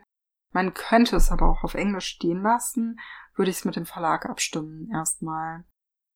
Und natürlich ist es auch ein Stück weit Gespür, wie es für den Text passt. Das ist eine super diplomatische Antwort, ne? Ich finde sowas schwierig, mhm. das ohne konkrete Beispiele. Also ich bin, ich entscheide das wirklich so auf Basis von, okay, ich habe jetzt den Text, passt es hier oder passt es nicht? Kann man stehen lassen, kann man es nicht stehen lassen? Wie sieht die Leserschaft aus? Das ist ja auch wichtig, ob es so transportiert werden kann. Also du darfst mir auch gerne ein konkretes Beispiel nennen, wenn das für dich noch leichter hm. zu formulieren mir ist. gerade keins ein. Kennst du das? Dieses, nenne ein ja. konkretes Beispiel. Man denkt, ähm, ja, deswegen. Genau, mein Kopf macht ähm. Deswegen lade ich dich ja ein als Gast, weil wenn es umgekehrt wäre, könnte ich dir nämlich auch nicht antworten. ich sollte dir vielleicht auch noch ein paar Fragen stellen. Hm? Ja, schwarzer Peter zuschieben. nee, aber du hast es ja schon schon äh, erklärt. Also ich konnte dir schon nachfolgen. Noch zu den zu den Buchtexten jetzt im Vergleich zu Texten für Spiele. Ich meine, du übersetzt jetzt zwar keine Spiele, aber du hast ja auch schon mal in deinem Leben welche gesehen. Hast du da irgendwelche Hauptunterschiede ausgemacht, die die Herangehensweise an, an die zwei Arten von Texten ausmacht? Ehrlich gesagt, nicht so, weil ich zu wenig drinstecke in dem Spieleuniversum. Da erwarte ich mir ja eher Erkenntnisse von dir. Ja, gut, du hast halt wahrscheinlich bei Spielen sowieso, wie auch bei Filmen, halt mehr Dialoge und weniger Beschreibungstexte. Ja. Aber ansonsten vielleicht auch noch, dass es äh, so mehr so Multiple-Choice-Charakter hat, ja, dass du bei, beim Spielen nie genau weißt, was kommt als nächstes jetzt wirklich. Ja, ja okay, das stimmt natürlich. Da muss man wahrscheinlich dann auch noch ein bisschen aufpassen. Aber ansonsten wäre das die Frage an dich gewesen. Ich weiß jetzt nicht, ob es da jetzt noch die Riesenunterschiede gibt oder ich weiß auch nicht, würdest du sagen, ich könnte jetzt auch ein Spiel übersetzen, traue ich mir zu? Da, wir reden von Games, Computergames und so. Ne? Computerspielen, ne? ja. Jetzt ja. Ich glaube nicht, weil ich eine der, ich, gefühlt bin ich die totale Ausnahme. Ich zocke nicht selbst. Kaum. Ich habe ganz, ganz früher habe ich mal Lara Croft angefangen, mein Gott, ist die Frau mir oft abgesoffen. Und ich bin. Dabei müsste die doch oben schwimmen mit ihren äh, Polygonen. Glaub mir, man kann sie trotzdem absaufen lassen. Und ich habe keine, ich habe keinerlei Konsolen zu Hause und bin da dementsprechend. Also da würde ich mir schwer tun. Ich wüsste nicht, ob ich da den richtigen Duktus hinbekomme, ob ich das so hinbekomme, dass das jemand da noch spielen möchte, nachdem ich da dran war, weil ich einfach die Gepflogenheiten überhaupt nicht kenne. Und den Witcher habe ich neulich angefangen, aber das war auch ein Desaster. Weshalb? Die Bewegungsabläufe und so. Es ist schon schwierig, sich in sowas reinzudenken, wenn du normalerweise nichts in der Richtung machst. Also ich könnte mich sicherlich, also natürlich könnte ich mich da irgendwie rein frickeln. Aber irgendwie fesselt mich das nicht so langfristig. Weil dir die Handlung zu dünn ist, weil du ja schon einfach auch ein bisschen mehr Leerlauf in so einem Spiel hast, weil der Spieler ja machen kann, was er will und wenn der sich jetzt drei Minuten lang einen Baum anschauen möchte, weil er die Blätter so cool findet, ist es für dich als handlungsfixierte Person vielleicht äh, ein bisschen hart, ich, äh, ehrlich gesagt, ich vermute auch so ein bisschen. Also ich denke, es würde mir mehr Spaß machen, wenn ich dann meine Hand-Augen-Koordination besser im Griff hätte, aber dafür müsste ich ja da erstmal hinkommen. Würde es Kann dir man denn eigentlich Spaß Nachhilfe machen? nehmen in sowas? Würde es dir denn Spaß machen, jemand zuzugucken beim Spielen?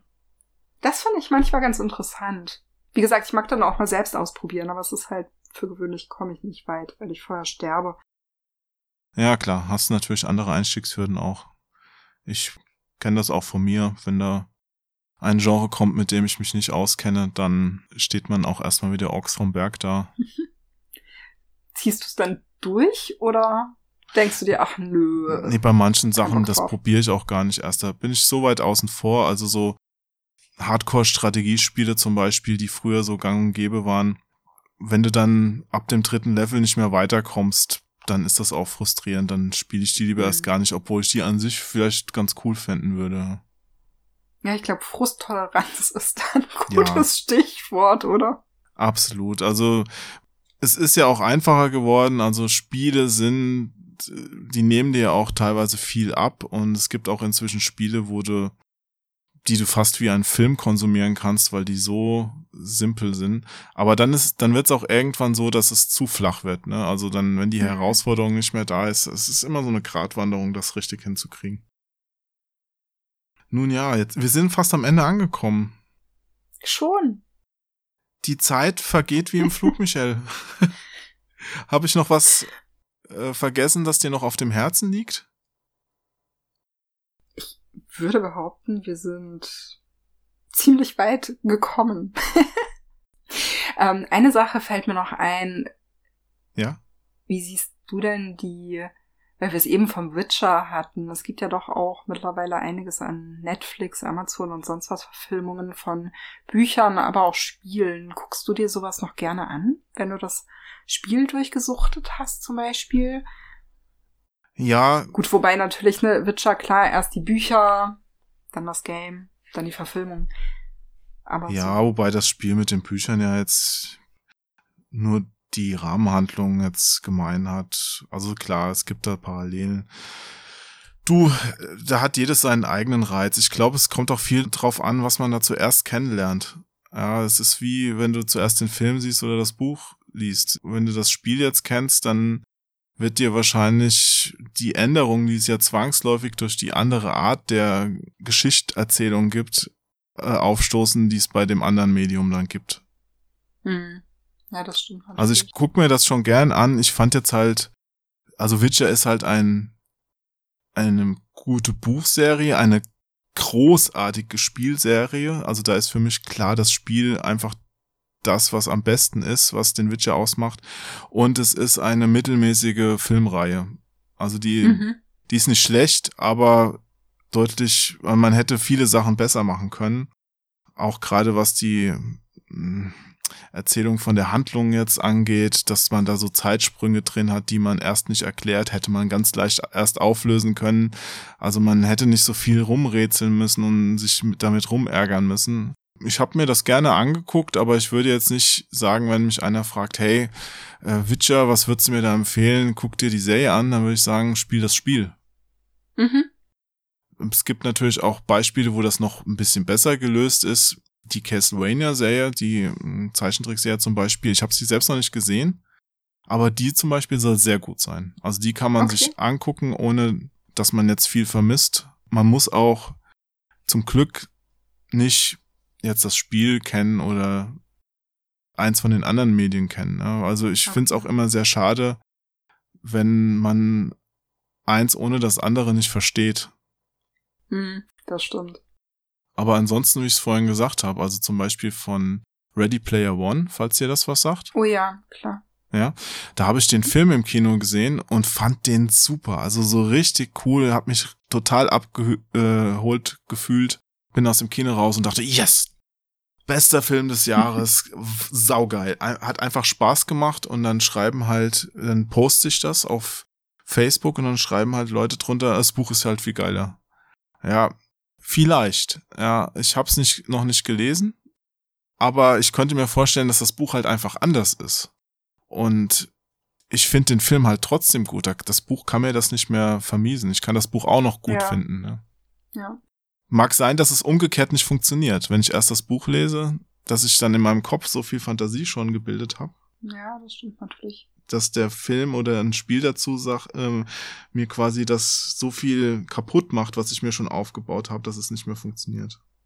Ich kann da ja irgendwie auch ganz gut umschalten und denke mir dann, okay, das ist jetzt der Film und das ist jetzt das Buch. Wo ich jetzt super gespannt drauf bin, ist ähm, die Cursed-Verfilmung auf Netflix.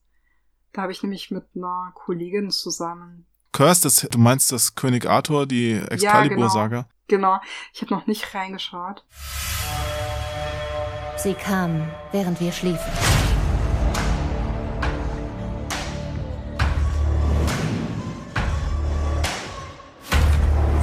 Um die Welt zu reinigen und unser Volk zu vernichten. Weil wir anders sind. Weil Magie durch unsere Adern fließt. Und weil wir besitzen, was sie begehren. Habe ich nicht viel Gutes von gehört. Nee, ich leider auch nicht. Ich habe aber das Buch dazu übersetzt mit einer Kollegin. Ah, Und ich bin super du gespannt, wie das. es umgesetzt. Ja, genau, ich habe es verzockt. nee, ähm, das, genau, das Buch war dann eben schon da, ist jetzt auch erschienen und jetzt die Serie. Ich habe noch nicht reinschauen können, aber ich bin mega gespannt drauf. Und ähnlich wird's gehen mit Lee Badugo, die auch auf Netflix kommen wird als Serie. Also ihre Bücher, die Krisha Bücher und ähm, da bin ich auch mal super gespannt, Mhm. wie das dann wird, weil das ist dann so das erste Mal für mich, dass ich an sowas so direkt beteiligt war durch diese Übersetzung. Schauen wir mal. Ja, bei diesen Fantastik-Themen ist es halt schwierig, da eine gute Serie draus zu machen, jetzt als Film. Weil oft einfach es auch am Budget mangelt. Weißt du, wenn sowas im Mittelalter spielt, da Hm. denk ich mir dann schon wieder, alles klar, dieser perfekt rasierte Typ mit den super weißen Zähnen und dem, naja, dem Gewand, wo unten an der Stelle halt noch einer Dreck drauf geschmiert hat, damit's alt wirkt, das nehme ich dem nicht ab. Das nehme ich dem Ja. nicht ab, dass der jetzt in dieser dreckigen Fantasy-Welt unterwegs ist, sondern das sieht aus, als ob er sich verkleidet hat und in einem Studio rumläuft, ja. Ja, gut, das stimmt. Und ich glaube, damit kämpft Cursed auch ein bisschen. Das kann ich mir gut vorstellen, aber sie haben es ja immerhin geschafft, Gustav Skarsgård als Merlin zu engagieren. Das ist doch schon mal eigentlich ein Schritt in die richtige Richtung, oder? Äh, Du, gute Schauspieler sind immer ein Schritt in die richtige Richtung. Auch wahr. Weise Worte. Ja, allgemeingültige, weise Worte. Hast du noch ansonsten ein paar weise Worte als Fazit zu der Frage, ob oder wie sich das beeinflussen lässt, dass Übersetzungen gut oder schlecht sind? Wow, du stellst wirklich so Ja. die Ja. äh, großen Fragen. Bam! Nochmal am Genau, Schluss so. nochmal so richtig. Wow. Aber du bist ja die Expertin und ich bin ja nur der, der die Frage überbringt. Das ist eine gute Übersetzung. Eine richtig gute Expertin muss da jetzt auch gar nicht groß drüber nachdenken, weil das ist ja ihr täglich Brot. Genau, die haut das einfach so raus. Der Nee, das- das Druck erhöht Schöne- sich. ich breche gleich zusammen. Nein, ähm, das Wichtige ist, finde ich, wenn du nicht merkst, dass du eine Übersetzung liest. Also der Text muss so glatt sein, letztendlich, dass du nicht merkst, dass du gerade eine Übersetzung liest. Dann hast ein geiles Buch vor dir. Und dahin zu kommen, ja, erfordert einfach eine Art Fingerspitzengefühl und Kreativität und Zeit. Und vielleicht auch Erfahrung. Da muss das auch. Ja, definitiv. Man lernt auch nie aus in dem Bereich.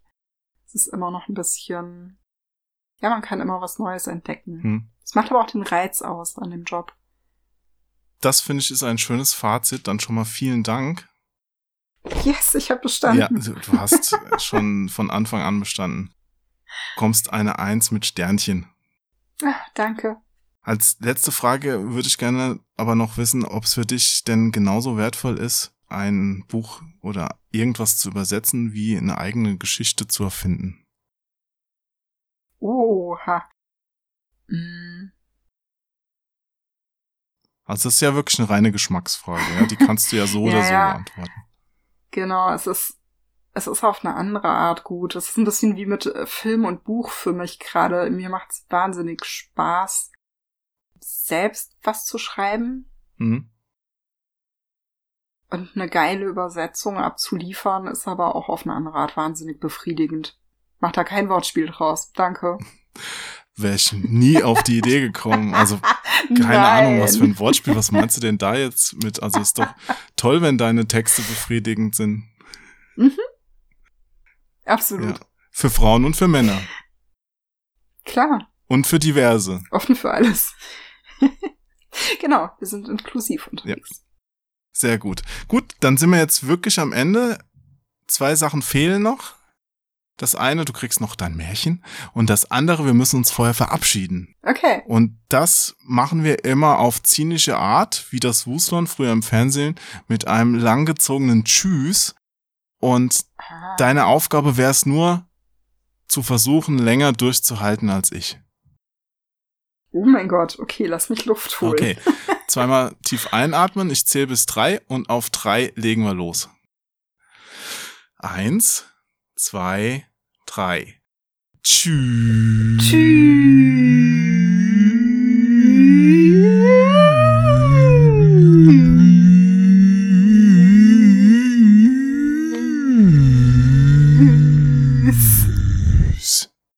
Verdammt, man merkt, dass du größer bist als ich und mehr Luft hast.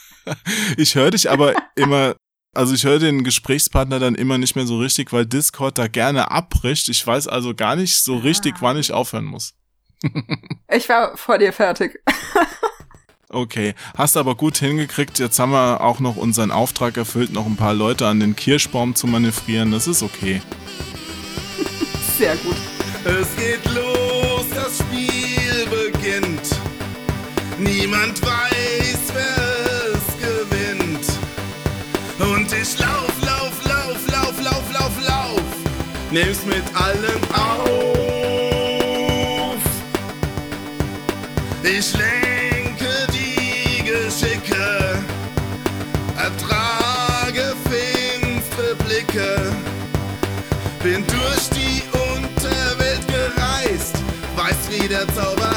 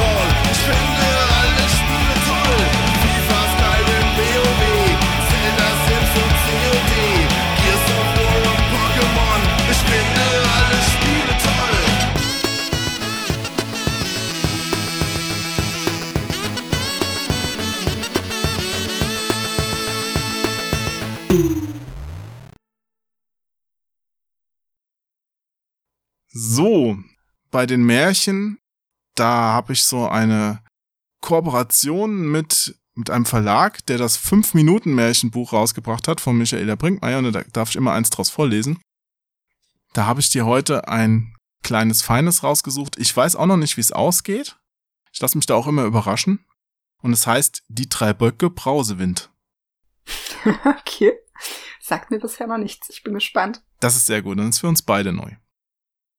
Und du darfst auch gerne, wenn du willst, kommentieren, reinreden, schlimme Geräusche machen. Es ist alles erlaubt. Okay. Mich zum Abbruch bewegen, weil es doof ist. Es waren einmal drei Böcke, die wollten zur Koppel gehen und sich fett fressen, und alle drei hießen sie Brausewind. Auf ihrem Weg mussten sie über eine Brücke, die über einen Fluss ging. Unter der Brücke aber wohnte ein großer, abscheulicher Troll. Augen hatte der, so groß wie Suppenteller, Ohren wie Fensterläden, eine Nase lang wie ein Besenstiel, einen Mund wie ein Scheunentor und Zähne, so lang und scharf wie ein Fleischermesser. Du merkst schon, warum ich es ausgesucht habe. Es soll deiner Fantasy-Vorliebe ein bisschen entgegenkommen. Dass unter der Brücke ein Troll wohnt, war quasi klar ab dem Zeitpunkt, wo du Brücke vorgelesen hast. Ehrlich, ist das so? Ja, Brückentrolle sind schon recht verbreitet. Ja, stimmt. Hatte ich, hatte ich auch doch gerade, wo war das fantastische Tierwesen? Da war doch auch so ein Troll, ne? Ja, stimmt. Ja. Oh, es ist ewig her, dass ich den geschaut Hab ich habe. nämlich gerade neu geguckt. Ja, der Troll. Da kam der jüngste Bock Brausewind und wollte über die Brücke. Tripp, tripp, tripp, tripp, machte die Brücke. Da brüllte der Troll. Wer trippelt da auf meiner Brücke? Der Jüngste antwortete mit feinem Stimmchen. Ich bin es nur. Das kleinste Böckchen Brausewind. Ich wollte nur zur Koppel und mich fett fressen. Da rief der Troll. Jetzt komme ich und hole dich. Der reimt auch noch. Und der ist, also ich meine, davon wird er doch nicht satt. Kann er auch laufen lassen. Naja, vielleicht als Vorspeise. Ja, stimmt, sind drei Böcke. In der Not frisst der Teufel Fliegen oder Böcke. Böcke. Der Jüngste aber bat, Ach, hol mich nicht, es lohnt sich ja nicht, ich bin doch noch so klein. Der argumentiert wie du. Warte nur ein Weilchen, dann kommt einer, der ist viel größer als ich. Boah, das hätte ich nicht gesagt, ist ja Das böse. ist schon toll. Friss mein Bruder. genau. Jawohl, sagte der Troll und trollte sich unter die Brücke. Jetzt wissen wir auch, warum die Trolle heißen. Es dauerte nicht lange, da kam der zweite Bock Brausewind und wollte über die Brücke. Tripp, trapp, tripp, trapp. Aha, siehst du, der erste macht Tripp und der macht schon Tripp, Trapp. Machte die Brücke. Wer trippelt und trappelt auf meiner Brücke? Oh, jetzt habe ich falsch vorgelesen. Wer trippelt und trappelt auf meiner Brücke? rief der Troll.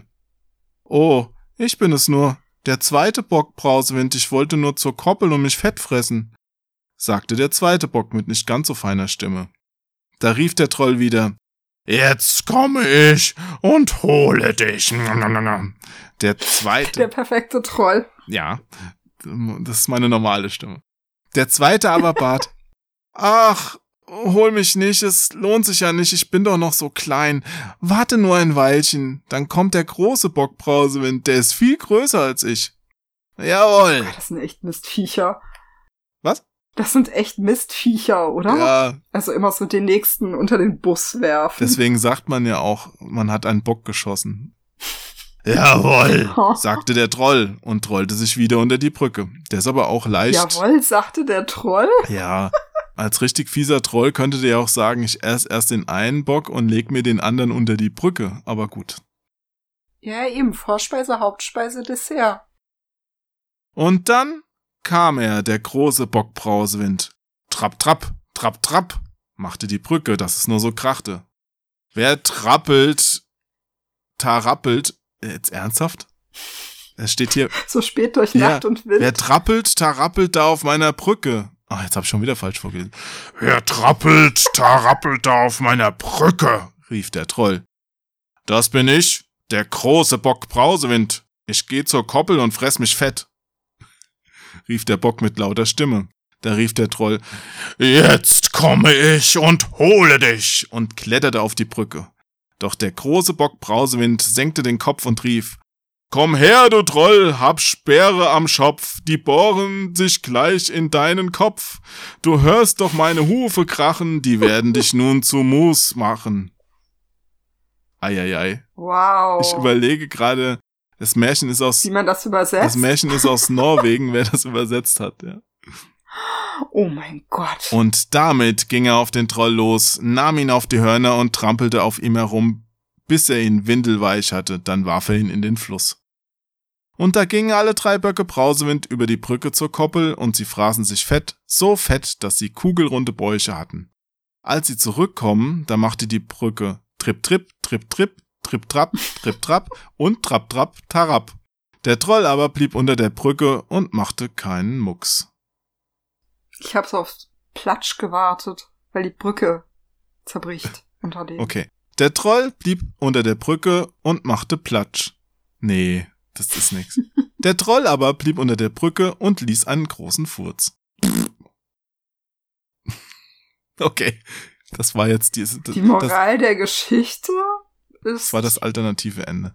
Die Moral der Geschichte, ja, sagst du mir, du bist ja mit Märchen besser bewandert, wenn du jetzt sogar Bücher herausbringst. Was ist denn die Moral? Interpretation, bitte jetzt. Wirf deine Schwester oder deinen Bruder unter den Bus und dem Troll zum Fraß vor. Ja, genau. Die Moral der Geschichte, opfere lieber deine Familie, statt selbst draufzugehen. Genau. Geil. Seid wirklich böse da draußen. Ja, und setzt Anarchie. keine Mund-Nase-Maske auf, auch wenn's vorgeschrieben ist. Oh, Aber das ist ein neues da Thema. möchte ich widersprechen, genau. Ja, natürlich, aber also das sollte jetzt nicht meine Meinung darstellen. Hallo? Ja, ja, ja. Ja, also sorry, also bei diesen Demonstranten da, da kann man sich ja Oh nur Gott. an den Kopf fassen, ja, was Ja. da wieder am Start ist. Diese Kompetenzlosigkeit ist echt krass. ja, man fragt sich, wo das Gehirn hin ist von denen, oder? Benutzen sie es? Haben sie eins? Umgekehrt. Haben sie eins? Benutzen sie es? Offensichtlich nicht. Naja, ich glaube, da werden halt viele einfach auch mit der eigenen Sinnlosigkeit konfrontiert oder sowas und wissen sich dann nicht mehr anders zu helfen. Aber es, das Schlimme daran ist ja, alle finden's blöd, alle finden's scheiße und alle finden auch, dass, äh, also, dass es wirtschaftlich schlimm wird. Aber was diese Leute dann nicht merken, ist halt, dass es halt einfach nicht nur ihnen schadet, sondern ganz vielen anderen Leuten, die sich dann vielleicht an ihnen anstecken oder die infiziert werden. Ja. Egoismus, wie bei den Böcken, ist nicht cool. Nee, das ist nicht cool. Vor allen Dingen kann man auch, um noch einen Satz dazu zu sagen, ich, äh, man kann ja nicht einfach äh, sagen, hier, es ist eine Diktatur, wir wollen eine Demokratie und dann will die Mehrheit, dass die Leuten, Leute Nasen-Mundmasken tragen, aber dann hält man sich nicht dran. Ja. Entweder Demokratie oder keine Demokratie. Naja. Ja, das, das meine ich mit nicht denken. Das ist absurd. Aber, ja. wie würde Conan sagen, das ist eine andere Geschichte. Ich bedanke mich nochmals ganz, ganz herzlich, dass du heute dabei warst, Michelle. Es war mir ein großes Fest und ich hoffe, wir hören uns mal wieder. Vielen Dank für die Einladung. Es hat mega Spaß gemacht.